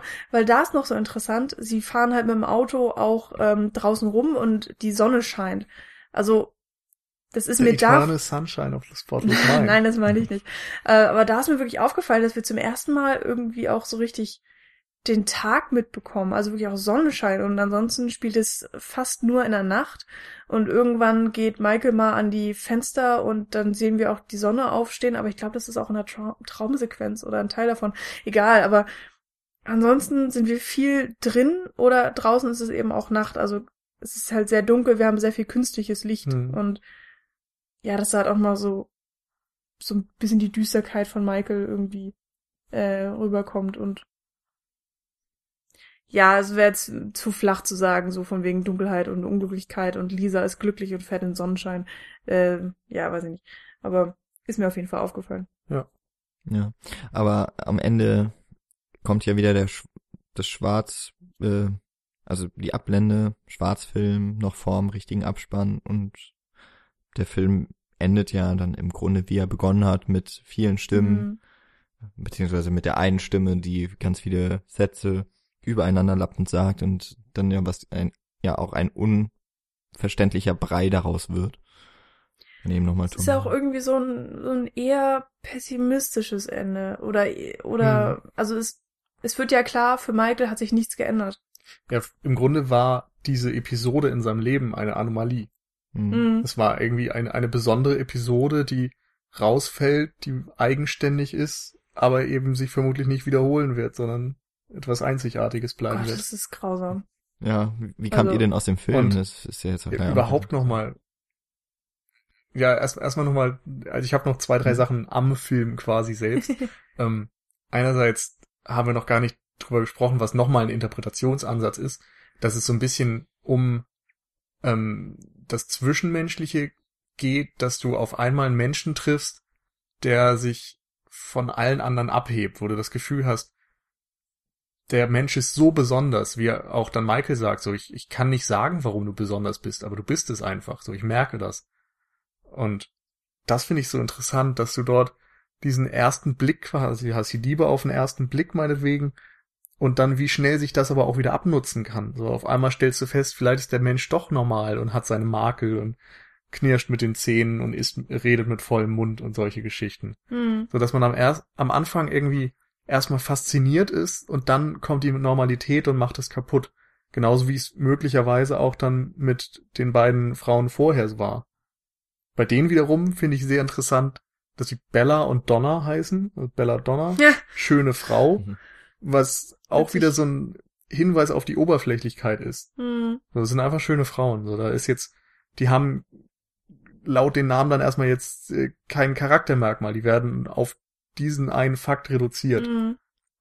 Was ich dann auch wieder ganz schön finde, gerade in diesem Zusammenhalt, dass man dann wieder denken kann, vielleicht hatten sie mal eine eigene Stimme und ein eigenes Gesicht Mhm. für Michael, aber sie haben es irgendwie verloren im Lauf des Lebens durch Gewohnheit, durch was auch immer, Hm. so dass er dann das Gefühl hatte, weiterziehen zu müssen. Fällt mir gerade noch auf, ähm, was auch äh, schön passt. Ich hatte mir gar nicht über die Namen Gedanken gemacht, aber dass ja Bella, wenn sie dann doch einwilligt, äh, ins Hotel zu kommen, schon mit großer, ja, oder ihn schon mal so vorbereiten möchte, dass sie sich verändert hat und dass sie sich offensichtlich auch nicht mehr als schön erachtet. Also dass sie auch Mhm. irgendwie ihr Ideal von sich selbst nicht mehr wahrnimmt und das ist ja auch was komplett oberflächliches, ne? Also so dieses okay und ich Mhm. glaube, sie sagt auch, ah, ich habe dich erst gar nicht erkannt oder so. Äh, oder sagt er das? Ich weiß gar nicht. Aber er hält auf jeden Fall Ausschau und erkennt sie ja erst sehr spät. Hm. Mhm. Was ja auch was sehr oberflächliches schon wieder ist, dass sie sich auch Ja. vielleicht gerade dadurch selbst definiert. Eigentlich auch schade. Ja, Traurig. aber was ja bei, bei äh, Lisa genauso ist. Auch wieder. Das stimmt, Mhm. ja. Ja, wobei bei Lisa, finde ich, spielt nochmal diese Kritik mit, äh, dass man eben das Gesellschaftsbild auf sich selbst aufdrückt. Sie, sagt, sie vergleicht sich ja die ganze Zeit mit Emily, die ja irgendwie schlauer ist als sie, schöner ist als sie. Ähm, alle Männer wollen Emily immer ausführen, ähm, nett gesagt. Ähm, und das projiziert sie sich dann auf sich selber und und ähm, sie weiß also alleine dadurch schon, dass sie diese Narbe hat, kann sie dieses Schönheitsideal nie erreichen. Ähm, und deswegen versucht sie es mehr oder weniger halt auch gar nicht, weil sie sie hat sozusagen in sich ähm, diese Idee, okay, äh, ich, ich, ich kann aufgeben, ähm, ich, ich werde nie so schön sein wie Emily oder ähm, Leute werden mich nie so lieben, wie alle Emily lieben, weil ich nie so schön sein kann, wegen dieser Narbe eben auch, weil die kannst du ja noch nicht mal wegoperieren. Ähm, wo man andere Sachen dann meinetwegen mit Schönheitschirurgie nochmal ähm, regeln könnte, geht es eben bei dieser Narbe nicht. Und ähm, ich finde halt wirklich, dass da, ja, dass da auch einfach diese Gesellschaftskritik drin Mhm. steht, dieser Schönheitswahn, ähm, der einfach da ist und nicht nur auf Frauen, sondern ähm, eben, es gibt ja genauso Schönheitswahn, der Schönheitswahn der Männer, der Mhm. Männerwelt gibt es ja genauso, möchte ich überhaupt nicht ausschließen. Und ähm, wenn Michael sich dann sozusagen für sie entscheidet, fragt sie auch fünfmal nach. Ja. So, was, das kann doch nicht dein Ernst sein, du willst doch nicht mich haben und so. Und die ist einfach unfassbar unsicher und macht sich selbst klein Ja. und, und fühlt sich niederwertig. Aber ich finde gerade schön, dass man das eben auch nicht nur als Kritik lesen kann, sondern auch als Ermutigung und als was Positives, weil der Film ja ganz klar macht, dass Individualität was Schönes ist, dass es Mhm. etwas Besonderes ist und etwas Positives ist, eine Anomalie zu sein, Mhm. eine Besonderheit und seine eigenen Ecken und Kanten zu haben. Und genau das sieht ja auch Michael einfach in Lisa. Sie ist anders als andere und gerade das macht sich für ihn so perfekt, so Mhm. faszinierend. Da fand ich auch besonders toll, dass sie nicht perfekt gesungen hat. Also als sie angefangen hat zu singen, habe ich erst gedacht so, ah ja, jetzt haben sie da irgendwen gecastet, der auch gut singen kann, damit es besonders schön ist jetzt das Lied oder so. Aber sie hat ja wirklich auch ein paar Töne verhauen, sie hatte eine schwache Stimme, sie war offensichtlich keine ausgebildete Sängerin. Und das fand ich echt toll. Also, das hast du einfach nicht oft in Mhm. Filmen. Wenn in Film irgendwer singt, dann hört sich das halt schön an, weil es Ja. so soll. Und Und dass sie einfach nicht beim perfekten Zeitpunkt aufhört, sondern weitermacht. ja, Aber wo sie sich auch so reinversetzt. Also wo. Aber Ja. allerdings Ja. schließt sie auch die Augen. Ja, relativ typisch. Wo sie dann auch so in ihre eigene Welt ähm, versinkt und dort ähm, kann sie auch loslassen von diesen Bildern, die sie auf sich selbst immer über die Gesellschaft projiziert. Da ist sie dann mal in Mhm. dem Moment eben entweder ist, ist sie eine der Mädchen, die einfach nur Spaß haben wollen, oder sie ist vielleicht sogar in ihren Gedanken da Cindy Lauper. Oh, wo mir jetzt gerade einfällt, äh, dass sie in dieser Szene dann auch sagt, ähm, dass eine der Songs, Songzeilen so gut auf sie passt, die ähm, I just I wanna, wanna be, be- a girl in the sun. ja oder so. Walking Walking in the Sunshine, glaube ich, oder Stimmt. so. Das Und am Ende fährt sie im Auto im Sonnenlicht. stimmt. Also da ist es schon wieder ein positives Ende. Es ist ein sehr positives Ende für Lisa ja. und pessimistisch für Michael. Vielleicht auch, weil sie ja da irgendwie eine, eine Bestätigung bekommen hat, dass sie was wert ist und dass andere Menschen sie schätzen können. Dass auch Mhm. Männer, die sie attraktiv findet, sie schätzen können und lieben können. Mhm. Und das ist natürlich auch balsam fürs Ego, sag ich mal. Ja, ja auf und jeden insofern Fall. ist es da eben auch total verständlich, dass sie dann so gut gelaunt ist und eben Girl in the Sun ist. Ja. Und auf einer filmischen Ebene ist das ja mal wieder eine der unfassbar vielen Doppelungen in dem Film. Dass du Girl in the Sun einmal im Text hast und dann Mhm. in der letzten Szene. Mhm. Du hast diesen Automaten, der quasi ähnliche Aufgaben tun kann wie Lisa, auch wenn das jetzt ganz schlimm klingt, wie ich das ausdrücke. Äh, und so kleine Momente, wo ich ja immer wieder gemerkt habe, das ist eine Doppelung, aber nicht genau weiß, was mir das sagen soll. Ähm, Flugreise hin und zurück. Wir sehen einmal das Flugzeug am Anfang nach rechts fliegen, einmal Mhm. nach links fliegen. Das ist vielleicht noch relativ offensichtlich, weil es einfach die Episode so ein bisschen umrahmt. Ähm, dann gibt es dieses After You, Sir, Mhm. was einmal der Dennis, der Page, zu Michael sagt und Michael dann später zu Lisa, als er sie reinbittet. Als Lisa und Michael sich gegenüberstehen und sie zu ihm läuft, legt sie sich ja, weil sie dann ein bisschen betrunken ist, einfach mal auf die Nase und sagt, This happens all the time. Und später in seinem Albtraum, glaube ich, Mm, als ja. sie fliehen wollen, stolpert sie auch wieder an genau der gleichen Stelle, soweit Ja. ich weiß. Ja, ja, Und das fand ich noch so extrem auffällig. stimmt. Aber ja, könnte ich jetzt nicht für eine Interpretation verwenden Nee. gerade. Zusätzlich natürlich zu der Doppelung, dass dieser Zoo äh, mehrmals Ja. erwähnt wird und du siehst dann einmal auch das Plakat draußen. Ja, Ähm, das ist sogar mehr als eine Doppelung insofern. ja, es sind dreimal dann, aber mehrmals sagen wir jetzt einfach. Ja. Und ähm, dann auch das Chili, was dann auf der, auf, auf diesem äh, Magazin ab nochmal abgebildet ist, was im Hotel rumliegt und so. Das ist schon interessant. Oder eben auch Das, Doppelungen in, allein schon, wenn er den Room Service bestellt. Er bestellt sein Essen und er muss nochmal jedes einzelne Merkmal davon bestätigen. ja. Dämpft das vielleicht auf irgendeine Art diese Individualität? Also, dass, dass einfach sozusagen gezeigt wird, du kommst in der Welt nicht drum rum, immer mal so das Gleiche zu machen und in eine gewisse Monotonie zu verfallen. Sei es jetzt halt nur darin, dass man immer wieder die gleiche Werbung sieht. Also, dass es Mhm. wiederkehrende Strukturen gibt, in den Kommunikationsformen eben auch. Also, dass Individualität ist zwar möglich, ich finde, der Film unterstützt das auf jeden Fall und, und ähm, sagt aus, dass es etwas Wunderschönes ist, auch eben am Menschen an sich, aber dass man eben auch trotzdem damit leben muss, dass gewisse Sachen immer wiederkehren und sich vielleicht auch partout nicht ändern werden. Aber dass es eben okay ist. Hm, Also dass das eine das andere vielleicht auch nicht ausschließt. möglicherweise. Also für mich ist das tatsächlich eher einer der Verfremdungseffekte, weil es so die diese surreale Wirkung der Welt erhöht. Hm. Ich meine, es ist immer die gleiche Werbung, du tust immer wieder das Gleiche, es passieren Dinge mehrfach, obwohl man davon ausgehen müsste, dass es vielleicht unüblich ist oder so. Es kann natürlich einerseits, ja, die, die Aussage stützen, dass die Welt unfassbar monoton ist. Für mich war es aber eben auch immer sowas, was einen so ein bisschen rausgerissen hat. Und ich glaube, du sollst auch als Zuschauer so ein bisschen in diesem Schwebezustand verbleiben, dass du eben nicht komplett im Geschehen bist und dadurch dir umso mehr Gedanken machen kannst, Mhm. als jemand, der außerhalb steht und reflektieren kann. Hm. Klingt gut. So, war das jetzt der Danke. eine von noch zwei Interpretationsansätzen? Ich bin mir gar nicht mehr sicher. Äh, Habe ich eine Zahl Ich genannt? weiß gar nicht mehr. Hm, weiß ich Vielleicht waren es auch unbestimmt. Nö, eigentlich, eigentlich wollte ich nur auf diese Liebe auf den ersten Blick oder so, diese Faszination von einem Menschen, Mhm. den man zum ersten Mal sieht. Da wollte ich nochmal drauf. Aber der Rest sind einfach nur so einzelne Beobachtungen. Okay. Also wir können gerne dann zu deiner Frage zurückkehren, wie wir eigentlich aus dem Film gekommen Genau, also m, ist ja ein ziemlich emotionaler Film, finde ich. War es für mich zumindest. sind. Mhm. Ähm, und ich kann ja vielleicht erstmal anfangen, dass ich, ähm, obwohl, also ich finde eigentlich auch, ähm, die letzte Einstellung, die mir halt so richtig im, im Gedächtnis geblieben ist, ist auch eine, die man aus dem Trailer kennt. Äh, Michael auf dem, der alleine auf der Treppe sitzt, bei sich zu Hause.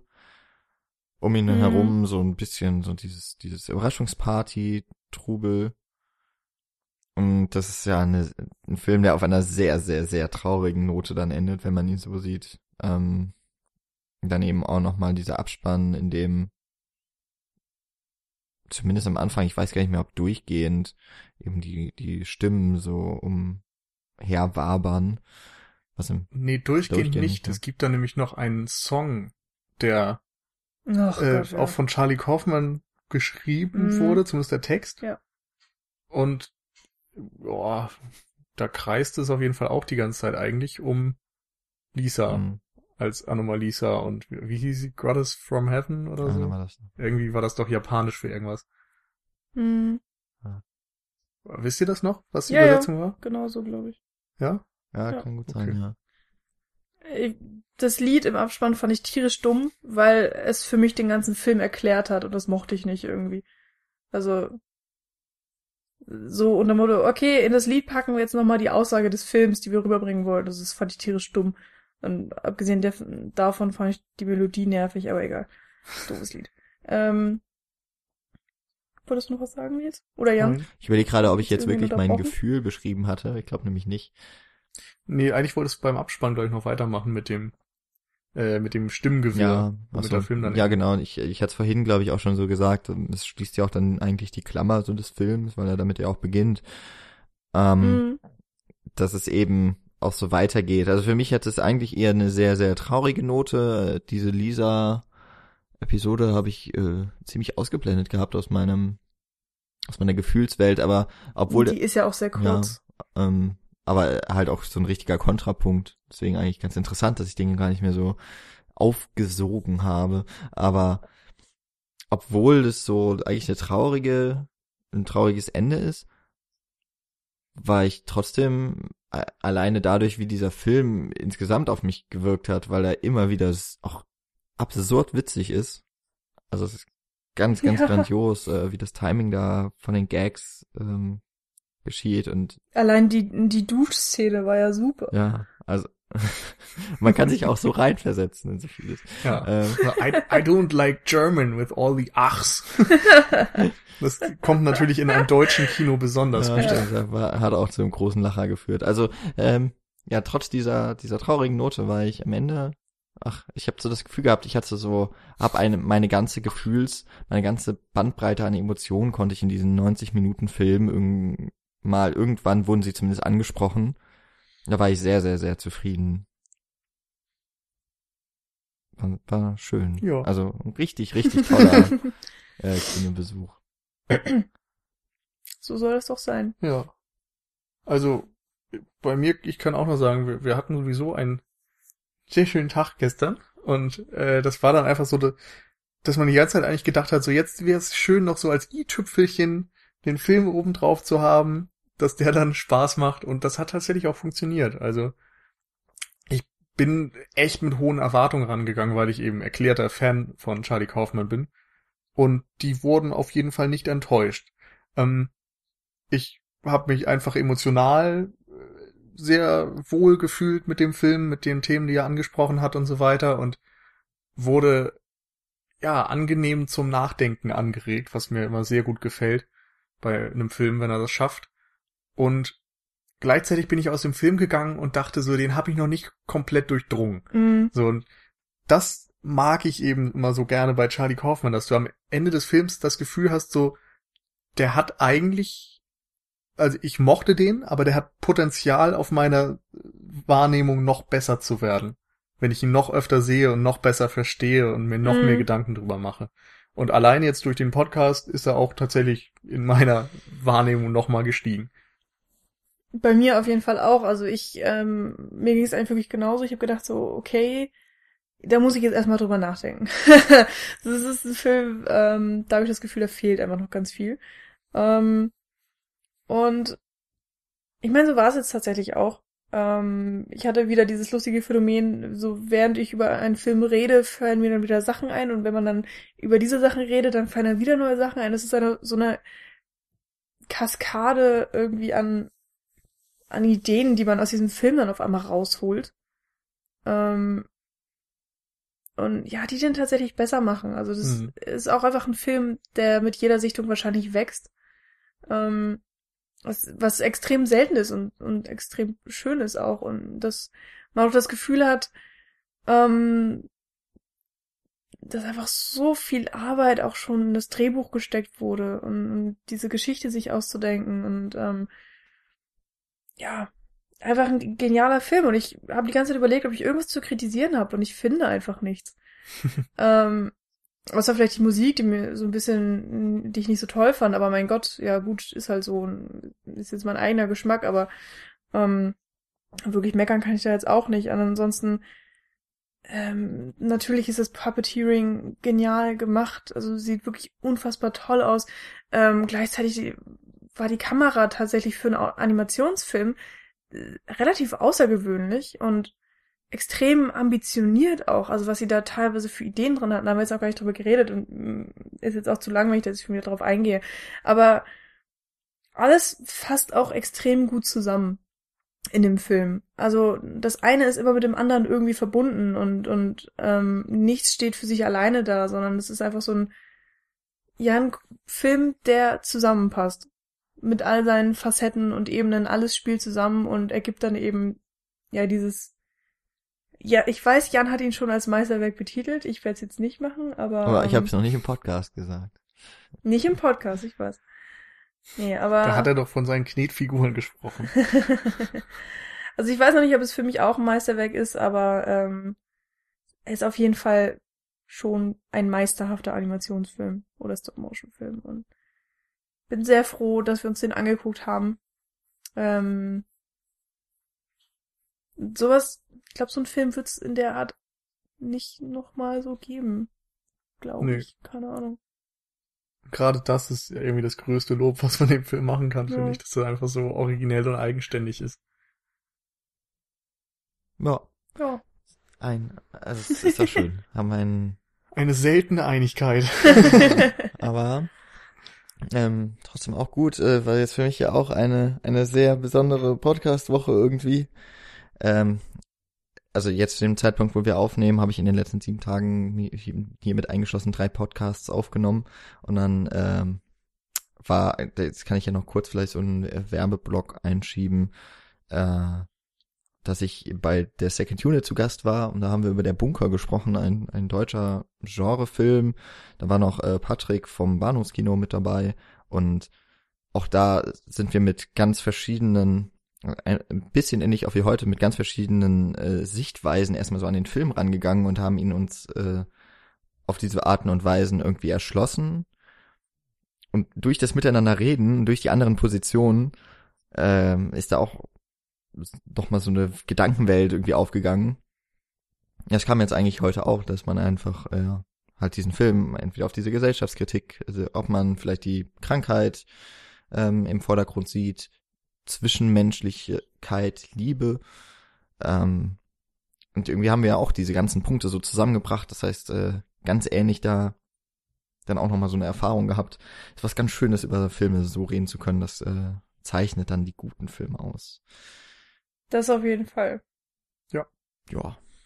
Und wenn ich jetzt schon gerade die, die Werbung für die, die Bunker-Folge gemacht habe, für die der Bunker-Folge so, äh, der, der Podcast wird natürlich verlinkt, ähm, würde ich sagen, mache ich jetzt noch ganz kurz unseren all episödlichen Werbeblock. wenn ihr Try the chili. go, in, go to the zoo. Ich, vielleicht ist ja auch einfach dieser Film, weil äh, gemacht worden, weil Charlie Kaufman mal in einem Hotel in Cincinnati war und diese Stadt ist so unglaublich langweilig. Hat er gedacht, da muss ich jetzt was drüber schreiben. Sin Sin City. Ja, Sin Sin City. Hm. Ähm, ja, unser Werbeblock. Äh, wenn ihr die Cine Couch unterstützen wollt, dann könnt ihr das äh, zum einen machen, indem ihr unsere Seite besucht und dort fleißig lest, hört, kommentiert und mit uns Und weiterempfehlen. in Kontakt treten wollt, äh, dann könnt ihr das auf www.cinecouch.net tun. Dort kommt ihr auch auf unsere Facebook-Seite, auf Twitter, wo ihr uns liken und followen könnt. Bei iTunes freuen wir uns sehr über 5-Sterne-Bewertungen und über kurze Rezensionen oder einfach nur Lobeshymnen, das, was wir eben verdient haben. Und über unsere Seite kann man auch Amazon zum Beispiel aufrufen und hat keine weiteren Kosten und hat überhaupt keine Probleme, nur wir bekommen ein bisschen Geld. Und ja, auch wenn ich leider bei Flatter gar nicht mehr herausfinden kann, was von wem wie bespendet wurde, freuen wir uns natürlich weiterhin, auch wenn ihr uns darüber unterstützt. Ja. Und dann auch noch ein bisschen die Serverkosten und andere Kosten, die wir so natürlich gerne tragen, dass die ein bisschen gemindert werden können. So. Jo. Vielen Dank für jegliche Unterstützung. Genau. Empfehlt uns gerne weiter. Habt uns lieb auf allen Kanälen. Auch, genau, haben wir lange nicht im, auch im gesagt. echten Leben. Oh, Genau. Seid nicht ja. oberflächlich. Erzählt einfach in die Tiefe gehend über unseren Podcast. Ohne Standardfloskeln. So. Na, viel Spaß. genau. Ich würde dann sagen, ja. haben wir es für heute auch geschafft. Jo, Ähm, schließen das Ganze. und freuen uns dann natürlich, wenn ihr nächste Woche auch wieder einschaltet, uns aufruft und ähm, wünschen ganz viel Spaß im Kino, im Fernsehen, was auch immer ihr tut, im Ohr. Und äh, ja, sagen Tschüss, bis zum nächsten Mal. Tschüss. Tschüss.